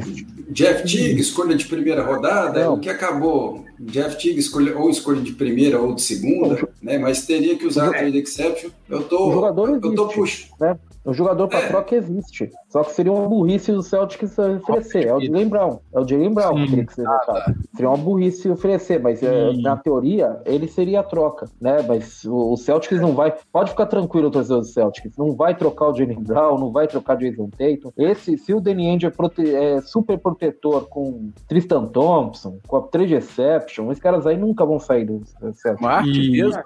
Próprio Sim. Smart. Só para completar aqui, Léo, eu estou também puxando esse assunto, porque agora a gente vai dar um tempo na trade exception do Boston. Né? Isso enfim, né? é, um, é um alívio a gente né, ter que poder agora guardar esse assunto trade exception do Boston até a free agency agora. Então, esse nós tiramos do caminho, né? Não vai ter mais perguntas né, no chat aí. Eu acho que até pensando né, em relação a essa troca, até mais inteligente pro Magic negociar e pegar escolhas futuras do Bulls, que é um time ainda em, em reformulação, reconstrução. Como a gente falou aqui, querendo ou não, é arriscado pro Bulls oferecer essa, essas fixas, porque né, é um time que tá longe de você imaginar ele brigando pelo topo de conferência e o Celtics, ainda mais com a chegada de um Vucevic, seria um time muito mais forte. Então, por mais que eu não, eu não goste exatamente dessa troca, acho que talvez poderia pensar até mais escolhas de draft pro futuro aí, arrancar mais algumas coisinhas do Bulls. Não é que foi uma trade horrível, como eu vi algumas pessoas comentando aí. E é aquilo, uhum. não é? É difícil um time como o Celtics ter o pacote certo para enviar pelo Vucevic. Então, ou até outros contenders. Então, é um Bulls, como tem esses mais jovens né, nem com o time de reconstrução, acaba conseguindo oferecer uma proposta melhor e mais chamativa pro Magic. E aquilo também, né? A gente tá falando que o Magic tava ajudando todo mundo. O Magic resolveu ajudar o Bulls, que é um time que tá sofrendo nos últimos anos. Então, tem que equilibrar um pouco esse NBA. Eu gosto disso. Gosto de pensar é, assim. É ponto, Obrigado, né, está bonito, viu? Duas first picks do, do Bulls valem mais do que duas first picks do Celtics.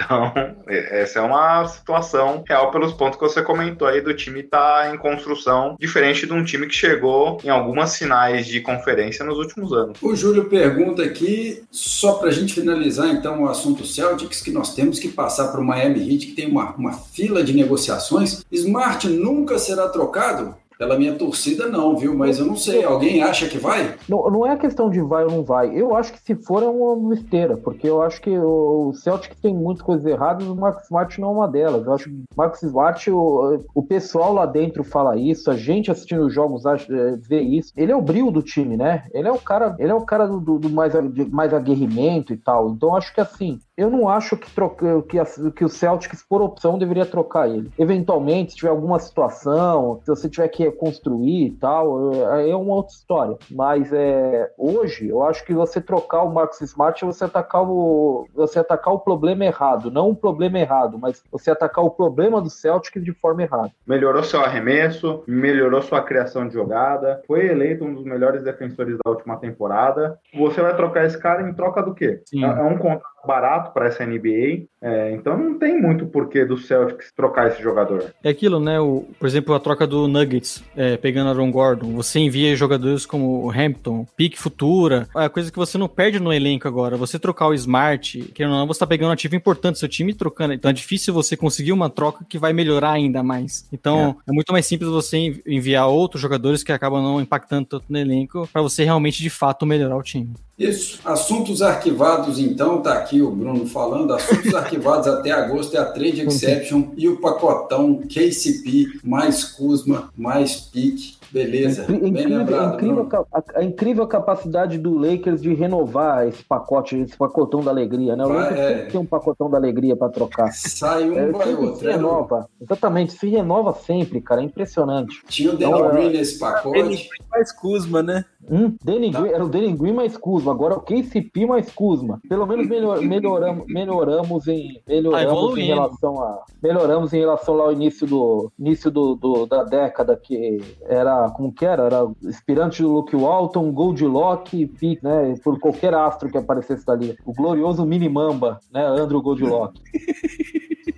Certamente esse pacote melhorou. melhorou. Mas então, eu ainda preciso, antes de passar para o mercado de buyout e para as outras trocas, a gente ainda tem mais um time, possivelmente aí o que mais se movimentou, ou melhor, na opinião de alguns. O Gui vai falar para nós agora do Miami Heat. Gui, é tanta coisa que eu vou deixar até você começar enquanto eu vou passando os banners aqui embaixo, tá? Com a movimentação do Miami Heat. Mas é tipo, é o Ladipo e mais uma turma. Vamos lá, Gui. É, começando pelo Oladipo, até olhando do lado do Rockets, o Rockets recebeu o Kelly Olynyk e Avery Bradley, que deve ser dispensado. O Olynyk não, não saiu nada falando sobre, mas o Avery Bradley já tem gente comentando que vai ser dispensado e uma swap pick do ano que vem, né, 2022. Então, como o Estabolito comentou em outros comentários, só se acontecer uma tragédia muito grande pro Rockets receber essa pick. Não entendi. Obviamente, o Oladipo tem uma situação que é inspirante ao final dessa temporada. O Vini estava até comentando também na live de mais cedo. É, assim como o pacotão do Lakers, a gente ouve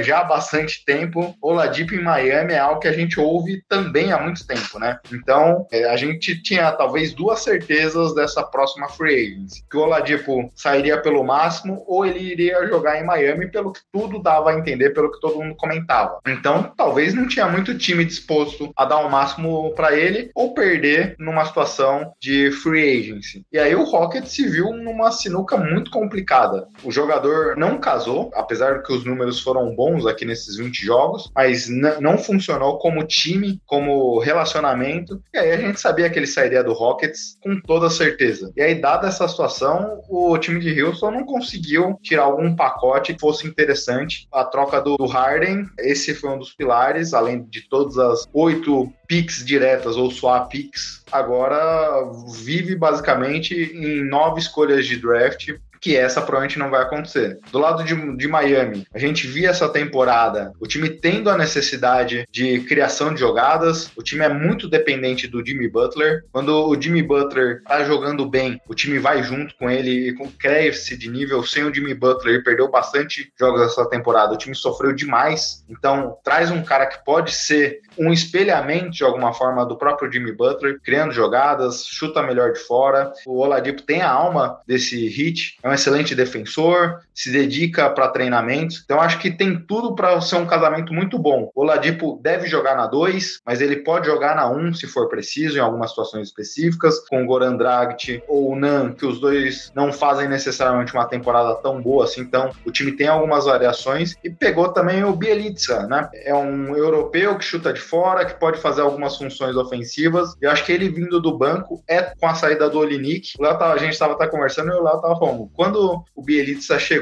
já dava a entender que o Olinick poderia sair. Já teve a saída do Miles Leonard lá atrás, que já não jogaria essa temporada. Então era uma necessidade do time. Então aqui é, a gente viu o endereçamento das necessidades do Hit para essa temporada e eu gostei bastante das movimentações aqui. Eu acho que o time tem tudo agora para se consolidar nessa quarta vaga com o Hornets sem Lamelo e mais uma vez cresce no momento certo. Ano passado na trade deadline a gente via o time trazer Crowder e o Igodala, agora também se movimentam né, nesse momento e crescem no momento correto. O Xará que tá aqui na, na ordem, esse time agora do Miami então tá aqui com né, o Belissa. Vou te pedir, Xará, também para falar de mais cedo aí Trevor Ariza, que houve também essa negociação já há algum tempo. Então, como é que a gente monta esse Miami aí para o restante da, da temporada? O Hit tá com uma rotação fortíssima agora, né? Se a gente pegar no papel, acho que 11 jogadores, né, para em condições de entrar em quadra, de contribuir nos playoffs, né? Claro que o Spolster não vai fazer uma rotação de 11 jogadores,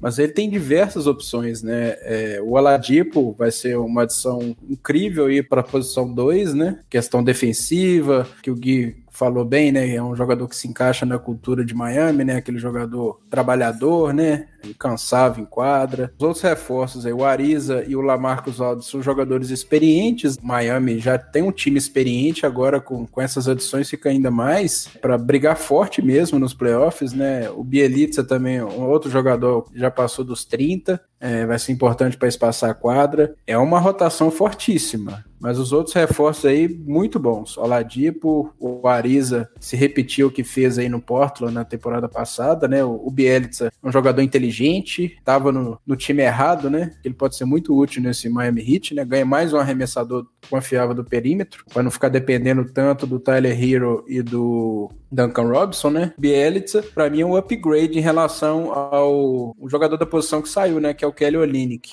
A questão é o entrosamento também, né? Com essas mudanças todas. Só um complemento, tá que o Trey Hero que claro. tá tendo aproveitamento de field goals pior que o Russell Westbrook nesses últimos jogos, né? Impressionante. E, esse é o ponto, assim, quando você olha, o, quando o Vini mostrou o elenco do Hit agora no final do dia, eu, eu tomei um susto, porque assim, é impressionante o que o Pat Riley faz. Você não vê tudo isso acontecendo. É, ele tá vendo. A impressão que se tem é que o John Hammond, que é o GM do Magic, tá jogando damas, a carne Sovas no Bulls tá jogando xadrez e o Pat Riley tá em Tron. Né? É, essa é a pegada do negócio. O homem tem outro, um total outro nível em relação ao resto. Né? É impressionante o trabalho do Pat Riley. Agora, esse é o ponto. Eu acho que encaixe é um ponto importante. O Ladipo é um encaixe complicado, o Ladipo não é um encaixe simples. Eu acho que, em termos de cultura, ele está no lugar certo. Eu acho que ele se encaixa. Os sinais que ele deu ao longo da carreira de esforço, de aguerrimento, é, eu acho que ele se encaixa nessa linha. Eu acho que ele, ele, é próximo do Jimmy Butler até nesse sentido. Jimmy Butler é um outro animal também. O cara é. Ninguém se compara ao Jimmy Butler. Mas eu acho que o Ladipo. Ele, ele é um encaixe interessante nessa cultura pela forma como a gente sabe que ele trabalha, que ele pensa. Encaixe em quadra é mais complicado, né? O Oladipo é um cara que segura mais a bola. É, inclusive, nesse sentido, até que vocês falaram, é, nesse sentido ele se aproxima um tanto do Jimmy Butler, né? É, ele pode ser um, um, segundo criador, mas ele é um criador muito próximo do que o Jimmy Butler é, no estilo propriamente. Mas é aquela história. No fim das contas, eu volto lá pro começo. Quando o Vini mostrou o elenco, cara, é difícil eu contestar o que o Pat Riley fez. O encaixe é difícil e tal, mas o homem, o homem trabalhou, viu, nesses últimos dias. O homem trabalhou. O homem é o que eu disse, o Hammond jogando dama, o outro jogando xadrez e tal. O Pat Riley tá com PlayStation 5, tá em Tron, sei lá, tá em outro nível. Sobre o Oladipo, acredito que se tem um lugar ideal para ele voltar ficar saudável, ter o seu melhor basquete é em Miami, né? A gente sabe como funciona a cultura lá no Heat e como isso é importante para o time. Então acho que até talvez esse fosse o desejo do, do Oladipo, ele sempre comentando, se especulando bastante que ele queria jogar em Miami. Acho que esse é um dos fatores e, e é um lugar que é perfeito para ele jogar. Acredito que ele pode contribuir bastante já nessa temporada. Vale lembrar que mesmo que se por acaso não der certo, ele acabar não renovando, o Heat pagou pouquíssimo dele então é uma aposta que você perde pouco e o teto é muito mais alto, até porque você pode imaginar o Oladipo se encaixando melhor nesse time, pode ser um cara voltar ficar saudável, contribuir, ajudar, principalmente o Jimmy Butler né, na questão de, de criação de pontos, de criação de jogadas, ele é um cara que pode contribuir bastante, a gente viu que o Heat sofreu é, ofensivamente em alguns momentos nessa temporada, então ele é um jogador que acredito que na melhor forma física pode contribuir bastante, e até pela questão da motivação, né, se falava muito que ele queria jogar no Heat, que ele estava querendo ser trocado, ou, ou queria assinar na free com o time, então é um, é um jogador que está querendo jogar pela franquia e, e eles conseguiram, acho que vai ser um reforço importante para a temporada, vai ser importante pro Hit, importante pro Oladipo, até pensando em questão de contrato mais para frente, né, é importante ele, ele aparecer bem, jogar bem os playoffs, porque ele é um cara que está buscando o seu último grande contrato, então acredito que foi uma boa troca para, principalmente pensando pro Hit e pro Oladipo. Quando a gente pegou o Oladipo, ele já deu declaração essa temporada que não é valorizado e tudo mais, dando a entender que o Pacers não ofereceu o que ele valia, dando a entender um pouco que o Rockets talvez não fosse essa situação. E boatos sobre o Hit e o Oladipo a gente vê há muito tempo.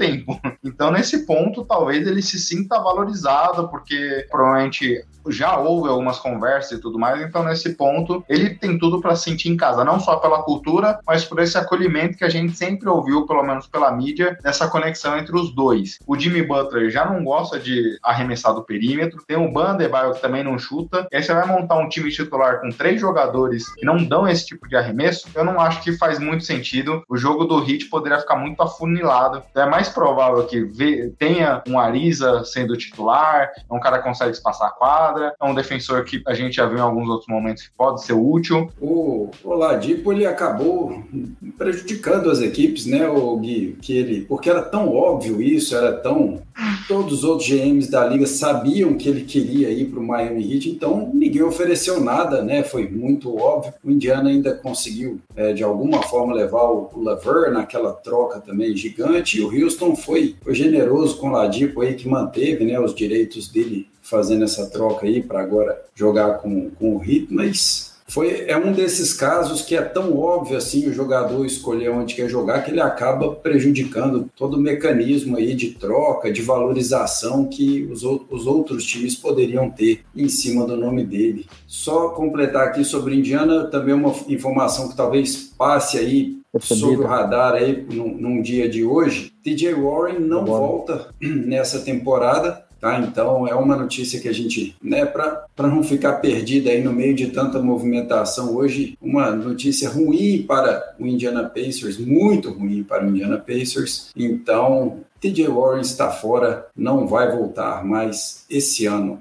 É só para complementar sobre o Oladipo, eu não entendi até agora o que, que o Houston quis com, é, em vez de ir na situação segura do Lever, apostar num contrato aspirante aqui com o Oladipo e só desvalorizou o que eles tinham de ativo. E aí, olhando hoje, o Estabolito fala bem quando a gente precisa olhar as trocas num prisma mais longo prazo, mas olhando hoje, só piora a situação não, do Rocket é. nessa troca do Harden. Não, sabe o que, que o Harden virou? Agora, fechando aí com essa negociação da Ladipo, quatro escolhas de primeira rodada, medo. cinco swaps de primeira rodada, Kelly Olynyk e Avery Bradley. Poderia ter o Kelly Lever, poderia ter o Jarrett Allen, junto com as picks, poderia. É, Poderia ter um ele né, se talvez a troca fosse com Sixers. É, é, engraçado, né? Ele trocou. É, é, é, essa, essa é uma troca que é absurda também, né? Ele, ele em vez de ficar com o Jarrett Allen, ele troca ele por uma pela escolha do Bucks, a escolha 29, 28, sabe? A gente fala muito do Caris Lever, mas essa parte do Jarrett Allen também é terrível, sabe?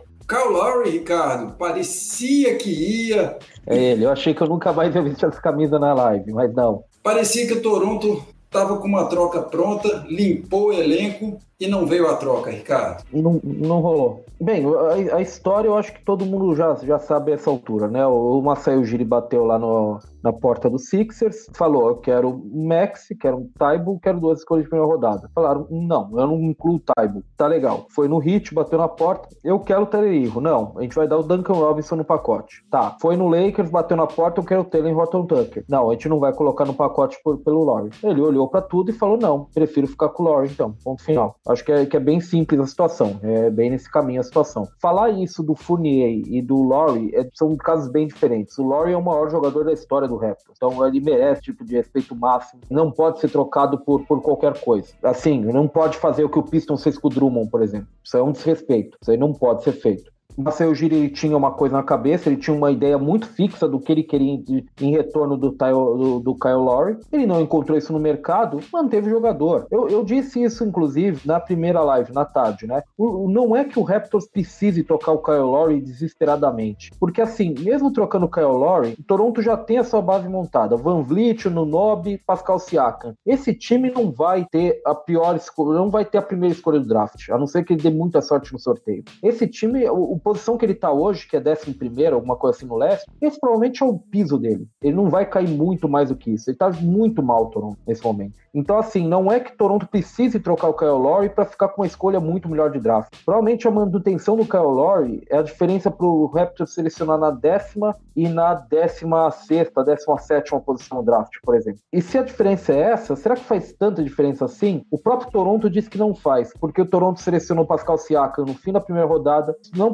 de escolha de draft, encontrou não draftado o Fred Van Vliet e o Anunobi também no final da, prime da primeira rodada de um draft. O próprio Raptors é a prova de que você não precisa, que o Raptors não precisa fazer isso. O, o Raptors provavelmente está melhor usando esse último ano do Kyle Lowry tentando chegar nos playoffs, o que não é totalmente fora de mão, porque o leste é frágil, o time chegando na décima posição ali, você entra no play-in, e o play-in tudo pode acontecer, teoricamente. É uma coisa até cruel com o time que termina em sétimo, porque é uma palhaçada o time jogar 72 partidas, trabalhar em sétimo em duas partidas decide o futuro dele, né, num play-in. Mas é isso, o décimo colocado, se o Toronto ficar em décimo, ele tá dentro, ele, ele tem chance. Então, assim, eu não vejo a, a, necessidade de trocar o Kyle Lowry. É diferente até do Norman Powell. O Norman Powell, pelo, trocado pelo Gary Trent, tem uma diferença aí. Os dois vão ser agentes livres, mas o Gary Trent é um agente livre restrito. É um jogador com, que tem um maior potencial a ser trabalhado ainda, então ele não, é, não vai sair tão caro quanto o Norman Powell. O Norman Powell deve ser uma facada no mercado, porque está muito valorizado. Eu entendo você trocar o Norman Powell. O, o Kyle Lowry, sinceramente, eu, eu, eu acho que Toronto não, não, não tinha essa necessidade, não tinha essa obrigação, não estava com, com uma arma voltada para a cabeça e o Maceo Giri atuou dessa forma. É muito isso, né? Você é diferente do Rockets que estava esperando a melhor proposta pelo, pelo Oladipo. O Raptors ele, ele iria trocar se fosse a proposta do seu agrado, né? Ele for até o final com as negociações, só que teria que ser uma troca que o time quisesse fazer, que tivesse ativos bons que eles achassem interessantes, pensando numa pequena reconstrução, né? Como o Sabuto falou, também muito importante. O Raptors poderia ser um time em reconstrução nessa temporada, ter uma escolha de draft um pouco melhor, só que tá longe de ser uma reconstrução como o Magic, que praticamente está tocando tudo, ele já tem uma base forte, já tem o Van Vliet com um contrato importante que assinou essa temporada, o próprio Siakam, o Anunobi que já assinou renovação também, né? Um cara que já está há um tempo na liga. Então o, o Raptors não iria para tipo uma reconstrução total. E a, e a troca do Lauro seria aproveitar o momento do mercado, o momento do time, talvez não chegue aos próximos essa temporada e, e trazer um bom valor pensando para os próximos anos, mas longe de ser um desespero, longe de ser como o próprio Magic fez no, no Fournier, que é apenas se livrar do jogador. Tudo bem, o, o Lauro talvez quisesse ir para um outro time, é, voltar para Filadélfia, é, ter mais chance de disputar outro título, só que teria que ser nas condições do Raptors, pensando que eles estão negociando talvez o, o, principal jogador da história da franquia, que é um cara que tem um valor enorme, que tem um impacto grande, e não é um problema você manter, ao contrário, né? É sempre é, é interessante para um time ter um cara desse, desse nível, desse tamanho na franquia como o Lauro. Então, simplesmente você olha as propostas do Sixers fala, ah, não quero, não tem interesse. Chega as opções que o Heat disponibilizou, também não quer, não tem interesse. Chega as, as, opções do Lakers, aí você fala, putz, quero morrer, não quero isso aqui. É, são jogadores que é, totalmente não via condições e a não ser alguma loucura que a gente viu que os times não estavam interessados a fazer pelo Lowry, não teria por que trocar. Então, acredito que por mais que a gente tenha achado que pelas primeiras movimentações do dia ali que o Raptors estava abrindo espaço, queria trazer outros jogadores, eles optaram por manter o Lowry, que também é uma decisão acertada, porque eles não estão desesperados em outras equipes. É, nesse sentido, acho que essa situação do Lauren nos dá um exemplo bacana de como front offices vencem e perdem janelas de times bons, de jogadores bons. É não à toa é difícil a gente ver primeiras escolhas gerais sendo campeões com seus times de origem, porque aqui Sabolito lembrou da situação do próprio Magic, do Pistons. Não à toa esses times são têm, têm sido não, não têm brigado por muita coisa e os Pistons têm sido até chacota de certa forma na, na liga. O Raptors, por mais mais que o momento fosse talvez uma saída do jogador, não tem por que você desesperar nesse movimento. Bob Marks postou hoje cedo, que é um dos especialistas aí de contratos e tudo mais, que muitos times estavam pensando na janela de eh, sign and trade que voltou a crescer nesses dois últimos anos. Então, opa, o Raptors ainda pode fazer um sign and trade. Se não tiver nenhuma proposta louca pro Kyle Lowry, o Raptors pode renovar com ele, como o Sabonis falou, o maior jogador da franquia, deu o primeiro título título junto com outros jogadores, mas foi o pilar daquele título, a, a, cara da franquia naquele título. Pode muito bem seguir na franquia aqui por mais dois anos, alguma coisa nesse sentido. Não seria, não tem porquê desse desespero. Esse é o ponto. Hoje a aula do Masai Ujiri foi clara de GMs que são campeões e a gente vê a montagem desse Raptors, como o Estabolito lembrou, escolhas de jogadores de fim de round, desenvolvimento e tudo mais, a preparação, trocas certeiras, apertou o gatilho quando precisava com o Kawhi, e times que estão brigando ali para todo o esforço que faz para brigar pela oitava vaga, já que o Léo bateu pra caramba no Orlando Magic, eu também vou dar uma cutucada, para fazer que nem o Magic nesses últimos anos, brigar pela oitava vaga, montando o melhor time da década. Socorro. Não, o Suns tá bem. O Suns tá bem. O pessoal tá incluindo o Orlando até em assunto que não tem Orlando, viu, Ricardo? Impressionante. Xará, Lakers, Miami e Philadelphia 76ers, os três times aí então que tiveram aí a, as propostas, né, não aumentadas. Qual desses três times aí você dá um palpitão aqui para nós que a gente vai chegar lá nos playoffs e falar, tá vendo? Devia ter pego o Kyle Lowry. Qual desses três times aí você acha que a gente mais tem chance de de falar que se arrepende de não ter pego o Kyle Lowry nessa janela aí? Pensando no hoje, eu acho que o Philadelphia. Pensando hoje. A questão é que o time, é, o Darren Morey, não abriu mão de dois caras aí novos, né? O Maxey e o Tybor. É porque ele não quer comprometer o futuro do time, né? Acho que isso ficou claro. E rolou um papo também de que o Loro queria já uma, um compromisso do time que fosse trocar por ele de uma extensão, né, de, de 50 milhões, né, por duas temporadas. Às vezes isso aí também atrapalhou na, nessa tentativa de troca, né? Eu não sei. Eu, eu acho que ele sai do Toronto na off-season via sign and trade. E aí os times vão ser esses mesmos, eu acho, viu? Lakers, Sixers e Heat. Mas hoje eu acho que o, o Sixers sentiria mais falta de um Lowry nos playoffs. Viu? E no off-season eu apostaria no Sixers também, porque aí eu acho que no off-season tem mais chance de, não estando no calor do momento, no meio da temporada, pesar decisivamente o fato de, de ele ser da Filadélfia e ele falar muito que o estilo de jogo dele, brigador, tem muito a ver com ele ter crescido na rua nas ruas da Filadélfia, jogando em quadra de rua. Eu acho que isso vai pesar mais se você tirando a temporada, deixando todo mundo em férias. Eu acho que isso tende a pesar mais. O, o Kyle Lowry tem um caso interessante, né? Por regras da liga, ele não pode assinar uma extensão prévia. Então, realmente, ele teria que ter um, um acordo verbal, verbal que ia ter que ser honrado. É fio de bigode, ele ia ter que ter um fio, ia ter que cumprir no fio do bigode aí. E é complicado. A gente sabe que isso aí, né, negócios assim, é, hoje tá de um jeito, no outro dia tá num outro totalmente diferente, e as pessoas têm que ser frias nos negócios, né? Então, um compromisso desse tipo, tão cedo, talvez eu, até entenda que. Que não emplaque. Eu acho que tem a ideia de que os times olham assim e falam: Ó, oh, eu vou ter a chance de pegar ele na off-season, pra que, que eu vou queimar aqui três, quatro ativos agora para ter seis meses dele e sem, eu, e sem eu poder ter um papel assinado, ele pode sair na off-season muito claramente, né? Assim, eu teria que confiar, aí inverteria. Ele teria que ter o fio de bigode, eu teria que confiar nele. Sempre é muito complicado. Garotos, eu tenho ainda que puxar mais um aqui na nossa live aqui, mas é porque tem muito assunto, eu ainda tenho. Eu e o Ricardo terminamos a outra live lá puxando o assunto de que o Draymond Green tinha falado que o Rajon Rondo era hum. a melhor troca do dia chegando no Los Angeles Clippers. E tem alguém aqui, me desculpe aqui no meio desse tanto de comentários se eu não encontrar, mas alguém aqui que está com a gente na live perguntou também sobre essa troca, né? A opinião de vocês. A João Rondo sendo agora jogador do Los Angeles Clippers, enviando Lou Williams para Atlanta, né? E como eu falei, Draymond Green dizendo que seria a melhor troca da noite aí, a melhor troca do dia para o Los Angeles Clippers. Alguém pode puxar, quem, quem levanta o dedo aí? O Xará não começa uma, deixa o Xará começar. Playoff Rondo. o pessoal imagina o desempenho do Rondo nos playoffs, né? Quando fala que a troca foi boa pro Clippers. Porque alguém viu algum jogo dele no Atlanta Hawks nessa temporada? Pois é, o Rondo nessa temporada ele tá chinelinho, já tá com 34 anos, se não me engano. Não sei se é uma adição tão valiosa assim, muito longe do que o Draymond Green falou, né, de melhor movimentação de hoje. Tá, tá, tá louco, né? Ele deve ser muito amigo do Rondo para falar um negócio desse.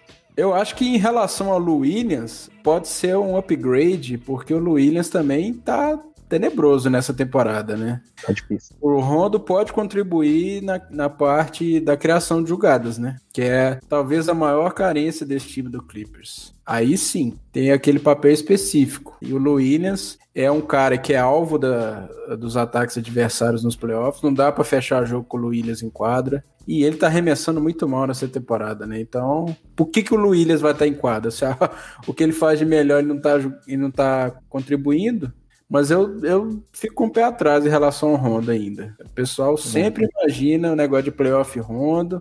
Uma hora isso vai dar, vai dar errado. Vai, vai chegar aos playoffs e não vai jogar nada e aí o pessoal o Rondo tá acabado. Tá flertando com isso até é, ultimamente, porque as temporadas regulares dele, que é onde você tem que se aquecer, entre aspas, tem sido cada vez mais apagadas, ruins, displicentes até, né? Não tem sido, sido muito fácil. Eu acho que a questão aí é função, é o que faz. Eu acho que o, o Rondo é mais a peça que o Clippers precisa nesse momento do que o Williams para mim, porque o, o Clippers por, por, opção é um time que é, a armação tá entregue na mão dos seus alas. Então é Paul George e Kawhi Leonard, sempre com a bola, sempre iniciando ataque. Isso cobra seu preço. Eu acho que é, é muito cansativo para esses caras, além de, de de fato armarem o jogo, eles terem que eles próprios terem que levar a bola até os pontos que eles gostam de operar para poder fazer as jogadas que eles gostam de fazer, que eles se sentem confortáveis fazendo. Então acho que assim, nesse sentido, você ter o, o, o Rajon Rondo é um cara que está mais pronto para colocar a bola onde esses caras precisam. Então ele vai ele vai entregar a bola onde os jogadores gostam de receber ela. Isso é uma coisa que ele, que ele sempre fez bem. Ele, ele sempre é, confortou muito quem joga em torno dele. Isso é uma coisa que a gente ouve até hoje no Lakers ano passado, muita gente falando falando isso até ainda. Ao mesmo tempo, até porque o Lucas, boa noite pro Lucas, né? O Lucas está perguntando do Hawks. O, o Williams é estratégico pro Hawks, porque o, o Hawks é o segundo banco que menos pontua na liga, mesmo com todos os reforços que trouxe. Então o Williams vem a calhar, ele, ele, por função, ele até mais, eu acho que precisa a função que tem que fazer pro Hawks, para ajudar o Hawks, do que o próprio Rondo no Clippers. Ele é muito perfeito pro que o Hawks precisa. O Hawks precisa dessa chama aí saindo do banco, e o Lou Williams sempre foi isso, embora nessa temporada a gente sabe que o tempo tá começando a cobrar o tarifa dele, né? O, os anos estão passando para os dois, na verdade. Então acho que o, o Lu, por definição, é um jogador que vai ajudar, que tende a ajudar o Hawks no que ele mais precisa no banco de reservas, que é de fato pontuação, criação para si próprio, é poder de pontuação mesmo. Agora o Rondo no Clippers, eu acho que ele é mais o que o Clippers precisa também, um jogador mais talhado, por definição, um jogador mais dentro da característica do que pode ajudar o Clippers, do que pode ser o último passo para o Clippers, digamos assim. Eu vou nessa linha do Saboris, né? Como Saboris, inclusive, como sempre, preciso aqui nessa live. Só que é, você tem o Clippers buscando outro estilo de jogador, outro tipo de jogador, né? Um cara que vai, o Saboris falou, trazer a bola, armar um pouco mais a equipe. E o Low Williams, além de não estar numa boa temporada, a gente sabe que ele tem problemas de, de ficar, até ficar em quadro em playoffs, não, não é muito produtivo. A questão de ser um. As características dele como pontuador é uma coisa que o time já pode encontrar outros jogadores. Então eu imagino que é uma troca, não dá pra dizer que boa. Eu também não sou desses fãs do, do Rondo, que acho que ele vai sempre jogar bem em playoffs. É sempre eu fico com o pé atrás em relação a ele, mas é uma troca boa porque você traz uma outra característica dentro do, do limite que você poderia, né? Se especulou muitos armadores, como Lau, Lonzo pro Clippers, só que a gente sabia que pelos ativos que eles tinham não, não era tão possível assim. Então você traz um cara que é um, um estilo diferente pro Low Williams, que também é um bom reforço pro Hawks, né? Como o Stabut falou, precisa de jogadores mais capazes de pontuar vindo do banco e por mais que não sejam as melhores temporadas, é um cara que ainda pode contribuir, pode ajudar esse time jovem do Hawks e, e contribuir vindo do banco, diferente do, do Rondo que praticamente não jogou, né? Então é um cara que você também consegue é, contribuir pro outro lado. Não dá pra dizer que é uma troca que os dois saem vencedores, porque eu não sei se exatamente são vencedores, mas acabou que foi bo boa pros dois lados. A gente ouve muito falar do playoff Rondo, mas a lição que o Clippers nos deu na última temporada, eles não precisam necessariamente, obviamente, quando chegar os playoffs o Rondo vai ter que jogar, mas eles precisam já testar o Rondo desde já. Porque ano passado a gente ficou muito nessa expectativa, não, quando todos os jogadores jogarem juntos, o time vai voar. Não, o Clippers tem não sei quantos jogos com o time completo e ganhou todos. Não, não sei o que, e chegou nos playoffs, o time não estava preparado. Então o Rondo tem que se adaptar com esse time desde já para conseguir contribuir. O Xará falou bem, 34 anos, já deixou de ser aquele pilar defensivo que já foi em outro momento da carreira. É, a gente viu na bolha ele tendo um bom aproveitamento de três, mas não é esse o jogador que a gente vê normalmente. Então, obviamente, ali foi talvez uma situação perfeita, onde é que ele conseguiu jogar super bem, muito bem acima da média do que a gente via, talvez só resgatando o tempo de Boston. Mas desde então, o Rondo vive de lampejos, momentos bons e tudo mais, mas pela temporada que o Williams vinha fazendo,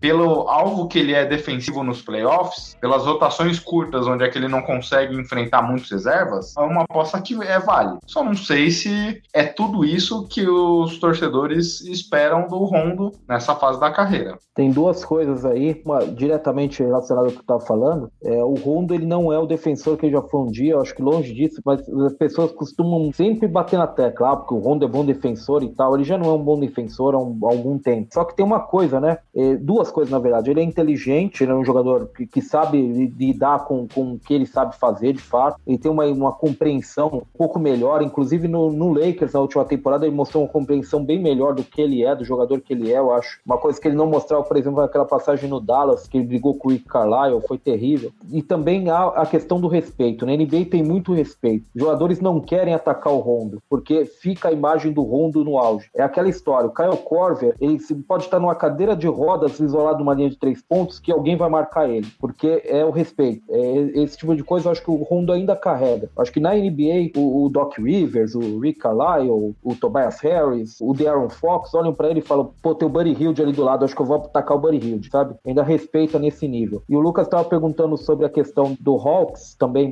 alguns rumores. Eles queriam um ala, é, aparentemente, né, tentar reforçar as alas, mas não encontraram. Mas eu não, eu não acho que precise, porque o DeAndre Hunter voltou agora. Ele é o reforço, né? Ficou um bom tempo parado e ele tá muito bem nesse temporada. E ficar de olho agora ao principal candidato a sign and trade da off-season, que é John Collins. Eu achei essa troca horrível pro Hawks. Eu queria deixar isso aqui porque eu falei Tenebrosa. Eu acho que a do banco do, do Hawks na temporada por conta das lesões, porque todos os caras que o time trouxe na off-season, o Rondo, o Chris Dunn, o Galinari e o Bogdanovich se machucaram. O DeAndre Hunter também se machucou, então o time tava com, com muitos desfalques. Agora essa turma já tá toda voltando, né? Acho que só tá faltando o Chris Dunn, né? Que parece que vai voltar agora e vai ser um reforço importante, a parte defensiva. Uhum. Agora, o que, que o Hawks vai fazer com. O Luiz não pode estar em quadro ao mesmo tempo que o Trey Young. Ah, aí não tem como. então qual Mas vai, ser divertido? Não, eu, eu, eu, discordo. Acho que vai ser divertido. Acho que vai ser divertido ver tentar. Pro adversário vai ser ótimo, né? Vai, vai ser muito legal pro adversário. Mas vai ser divertido ver tentar. Pelo Macmillan, né? Que prioriza a defesa. Eu, Nossa, Macmillan. É. O que, que o Atlanta Hawks quis aqui? Eu acho que o Hawks quis trollar a gente, né? Porque na bolha passada, lá na Disney, o, o Williams ele saiu para ir no funeral, aí descobriram que ele.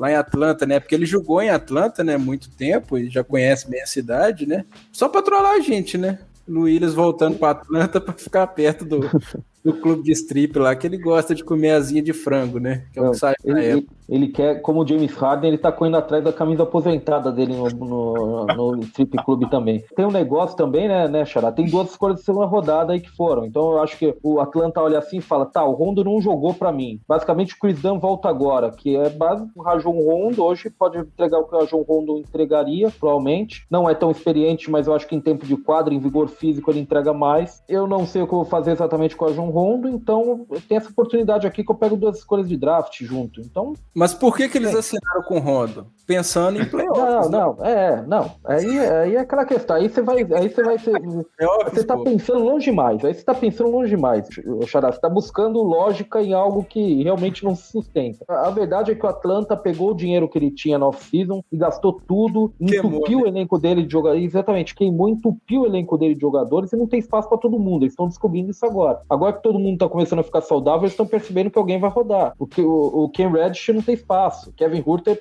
vai jogar muito pouco, sabe? Aí eles estão tentando ver o que dá pra fazer. Luíras vai jogar 10 minutos lá. E vai fazer uns é, 20 pontos, negócio, né? né? Porque é isso que ele faz. No outro faz dois. E aquele negócio, o, o Rondo, a gente já viu em outras situações que ele é um cara vocal, que ele reclama, que ele já brigou com treinadores. Então você ter essa potencial bomba relógio no vestiário pode complicar. A gente já viu algumas discussões ali, John Collins com o treinador, Troy Young com o treinador, é, tanto que por isso teve a demissão. Será que o Rondo já vinha dando sinais de reclamação nos bastidores? Acho que cortar o mal pela raiz, né? Isso aí. Comentário espirituoso aqui do Marcos, né, dizendo que no fim das contas, o Williams adora um frango assado em Atlanta. Asinha de frango.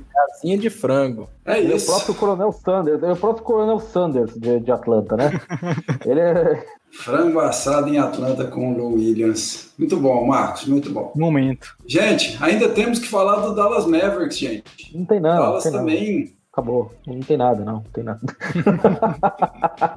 tem sim, tem sim. O Xará veio, o Xará veio Chamou responsa. de Dallas Mavericks. o Mavericks recebe J.J. Redd, Nicolo Melli. O Pelicans recebe James Johnson e o Ondo. Ricardo, você está proibido de fazer aquela piadinha. E uma escolha de segunda rodada quem vai? De Dallas Mavericks, então? Vai, eu vai, eu. Estou empurrando para mim, vai, o, vai não eu. Vai, não. você, ó. É, vai, vai ninguém, então. Tchau. O, o, o, J.J. Redick não se adaptou ao estilo do Van Gundy, né? E o próprio Van Gundy acho que não soube utilizar o melhor do J.J. Redick. Não, não ornou ali as situações, a gente via o J.J. Redick nas suas melhores situações jogando muito sem a bola e parecia num papel mais mais estático ali nos Pelicans e não funcionou essa situação. E acho que pro Mavericks, quando a gente olha ano passado, o melhor ataque da NBA da história até então, e esse ano ele tá sendo massacrado com 5, 6 ataques diferentes, mas tinha o Doncic monopolizando as ações e criando muitas jogadas. E também tinha o Seth Curry jogando sem a bola, jogando muito sem a bola, se movimentando sem a bola. E o J.J. Redick pode fazer muito bem esse papel. Obviamente é mais velho, mas ele tem essa capacidade de jogar sem a bola e é tudo que o Doncic precisa. Alguém para se movimentar, para buscar essas bolas. Ele pode ajudar também o Porzingis e alguns screens. Então eu gosto bastante dessa é, vinda para o Mavericks. Eu vejo eles como um potencial vencedor, porque o J.J. Redick vai finalmente destravar esse ataque, pode ajudar a destravar esse ataque, coisa que a gente não via desde a última temporada quando o Seth Curry saiu. É, o Mavericks adicionou espaçamento né, de quadra com o Redick e com o Melly que é um pivô muito inteligente, era um dos melhores jogadores do basquete europeu e estava subaproveitado lá no Pelicans, né? Não tinha espaço na rotação. e o Dallas vai adicionar espaçamento, que é o que o time perdeu da temporada passada em relação a essa. E abriu mão de quê? De, do inspirante do James Johnson, do Yundo e de uma pique de segunda rodada. Então saiu muito barato. Foi boa a movimentação do Mavis. Volta, Ricardinho. Saiu da live mesmo. calma, calma. Toma aí. Não, calma. Garotos, vocês é, me ajudem aí se a gente esqueceu algum assunto relevante aqui para trade deadline, se a gente precisa passar por mais alguém. A troca de Spurs e Warriors.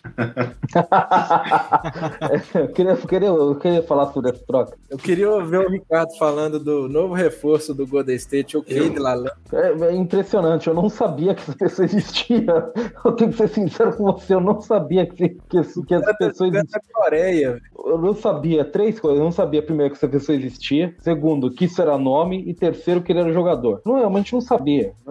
Como diria o Plínio de Arroz Sampaio no, no debate, quando perguntaram isso do esporte, não sei. Não sei. Realmente não, não tem, não, não, não sei o que dizer. Pegadinha, não sei o que dizer sobre, sobre o, o glorioso de Lalane. Deus do céu. O cara joga onde? Na Coreia?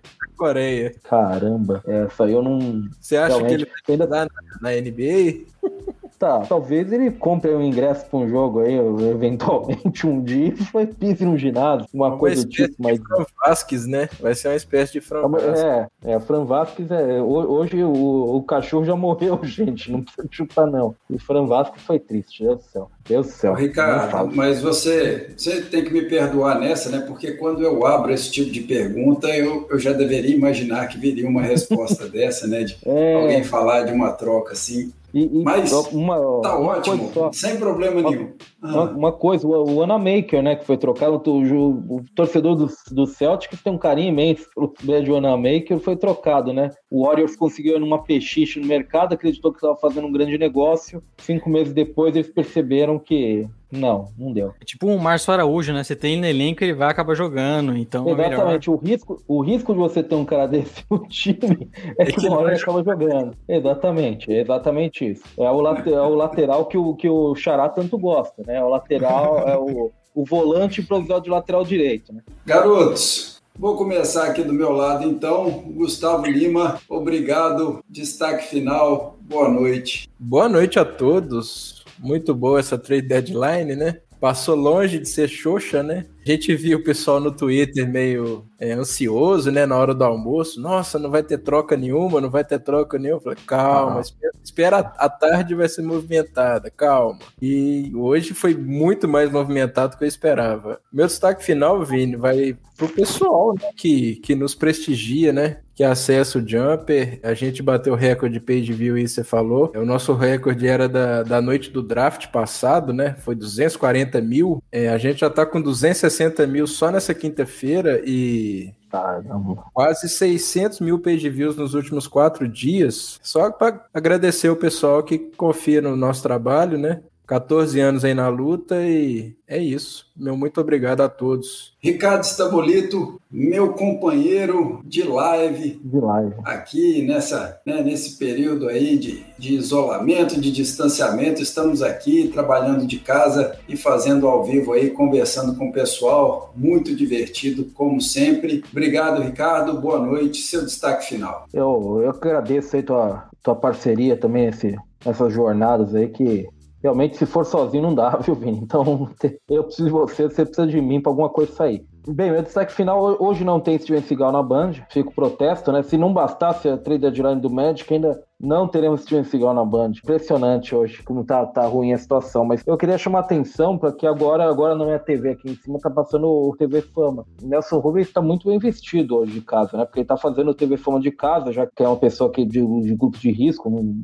senhor, né? Então eu queria chamar atenção para a elegância dele e pro quadro. Esses quadros atrás dele são meio perturbadores, eles são meio estranhos. Mas enfim, é o Nelson Rubens, né? Então certamente é uma coisa, uma coisa mais inofensiva e tal. E fico lembrança, eu e o Xará assistiremos falando ao vivo, um react ao vivo do último episódio de Souza em Floripa amanhã. Renatinho foi embora. Renatinho, cara. Candidatos ao melhor ator coadjuvante no prêmio Melhores do Ano do Domingão do Faustão. Renatinho, Ricardo, o maior empreendedor do Brasil, e o Flamingo Gigante, boia de Flamingo Gigante. Quero dizer também que o meu companheiro aqui, o Ricardo, deu o palpite dele hoje sobre a atuação do Carmelo Anthony, viu, Ricardo? Só para te atualizar aqui também durante a live, o Carmelo Anthony já está destruindo 20 pontos na partida, então palpite do Ricardo aí, do over do Carmelo, tranquilo também. Temos o nosso canal no Telegram, viu, pessoal, que a gente está fazendo um palpitão aí nesse mês de março, então quem gosta de palpites aí, de apostas esportivas,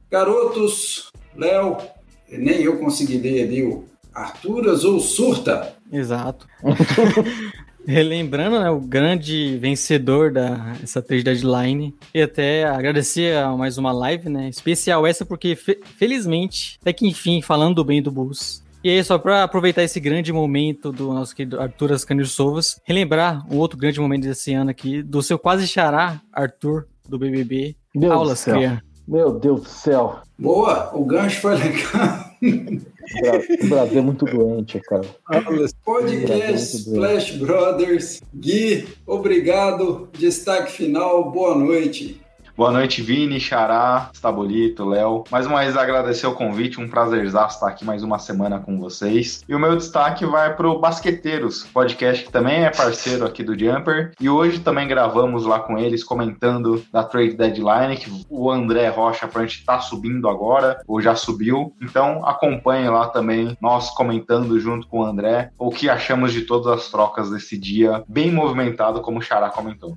É isso aí, garotos. A gente agradece então a todos vocês. Obrigado. Essa foi a trade deadline da NBA.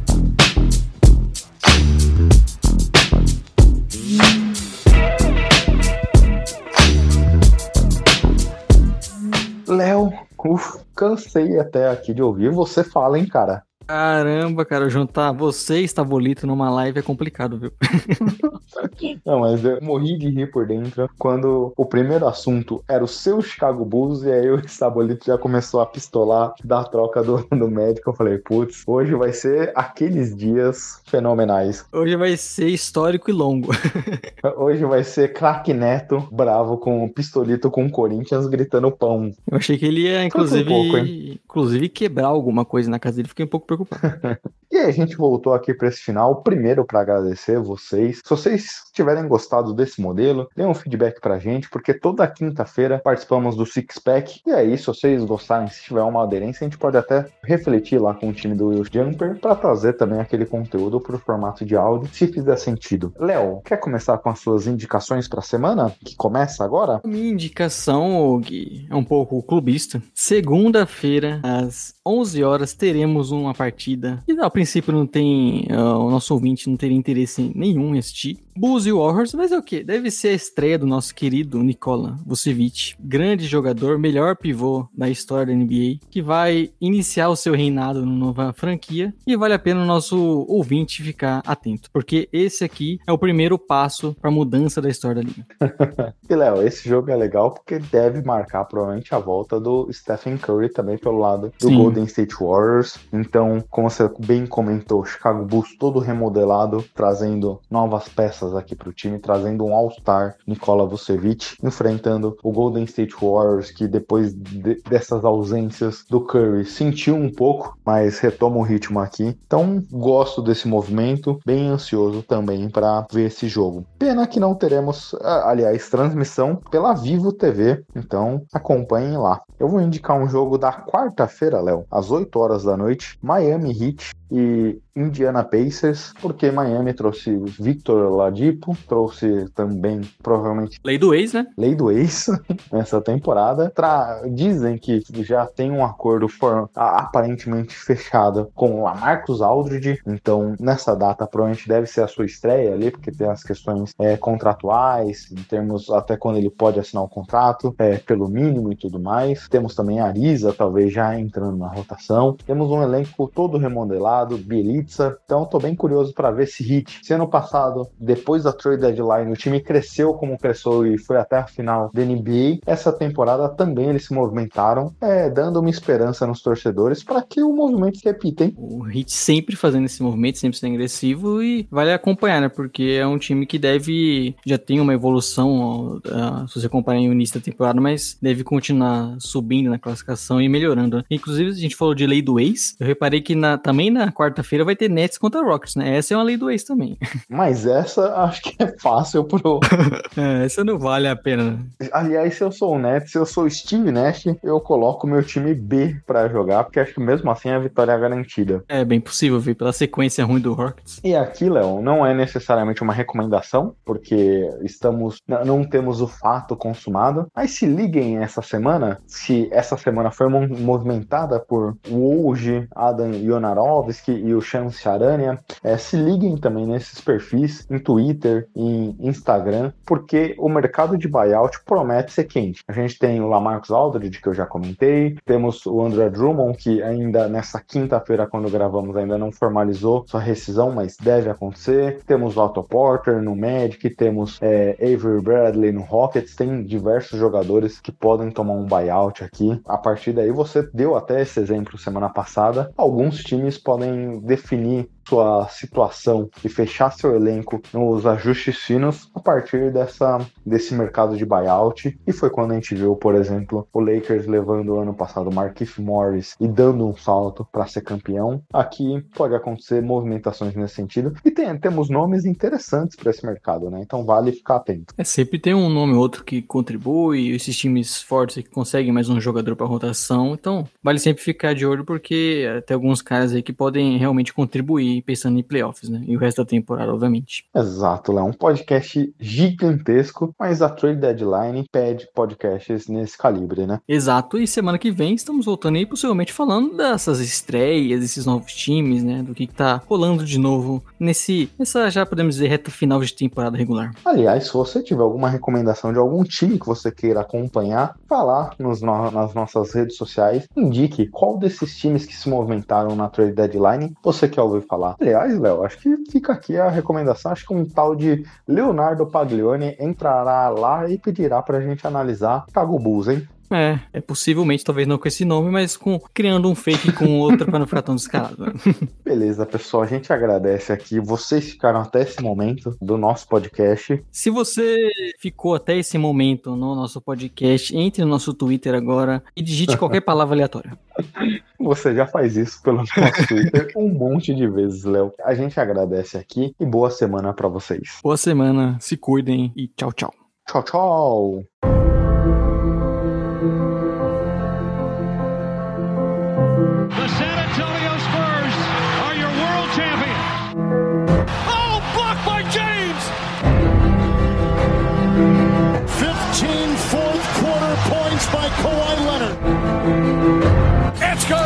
Kevin Durant from downtown. Bryant for the win.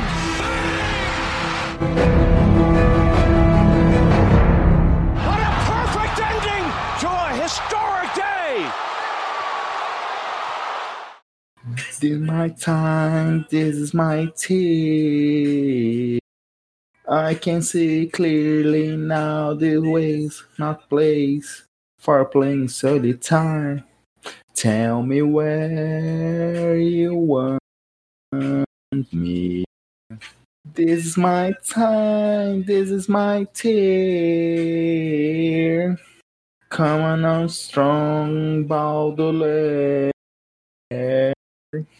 Seems to me like how the world get high when take it there.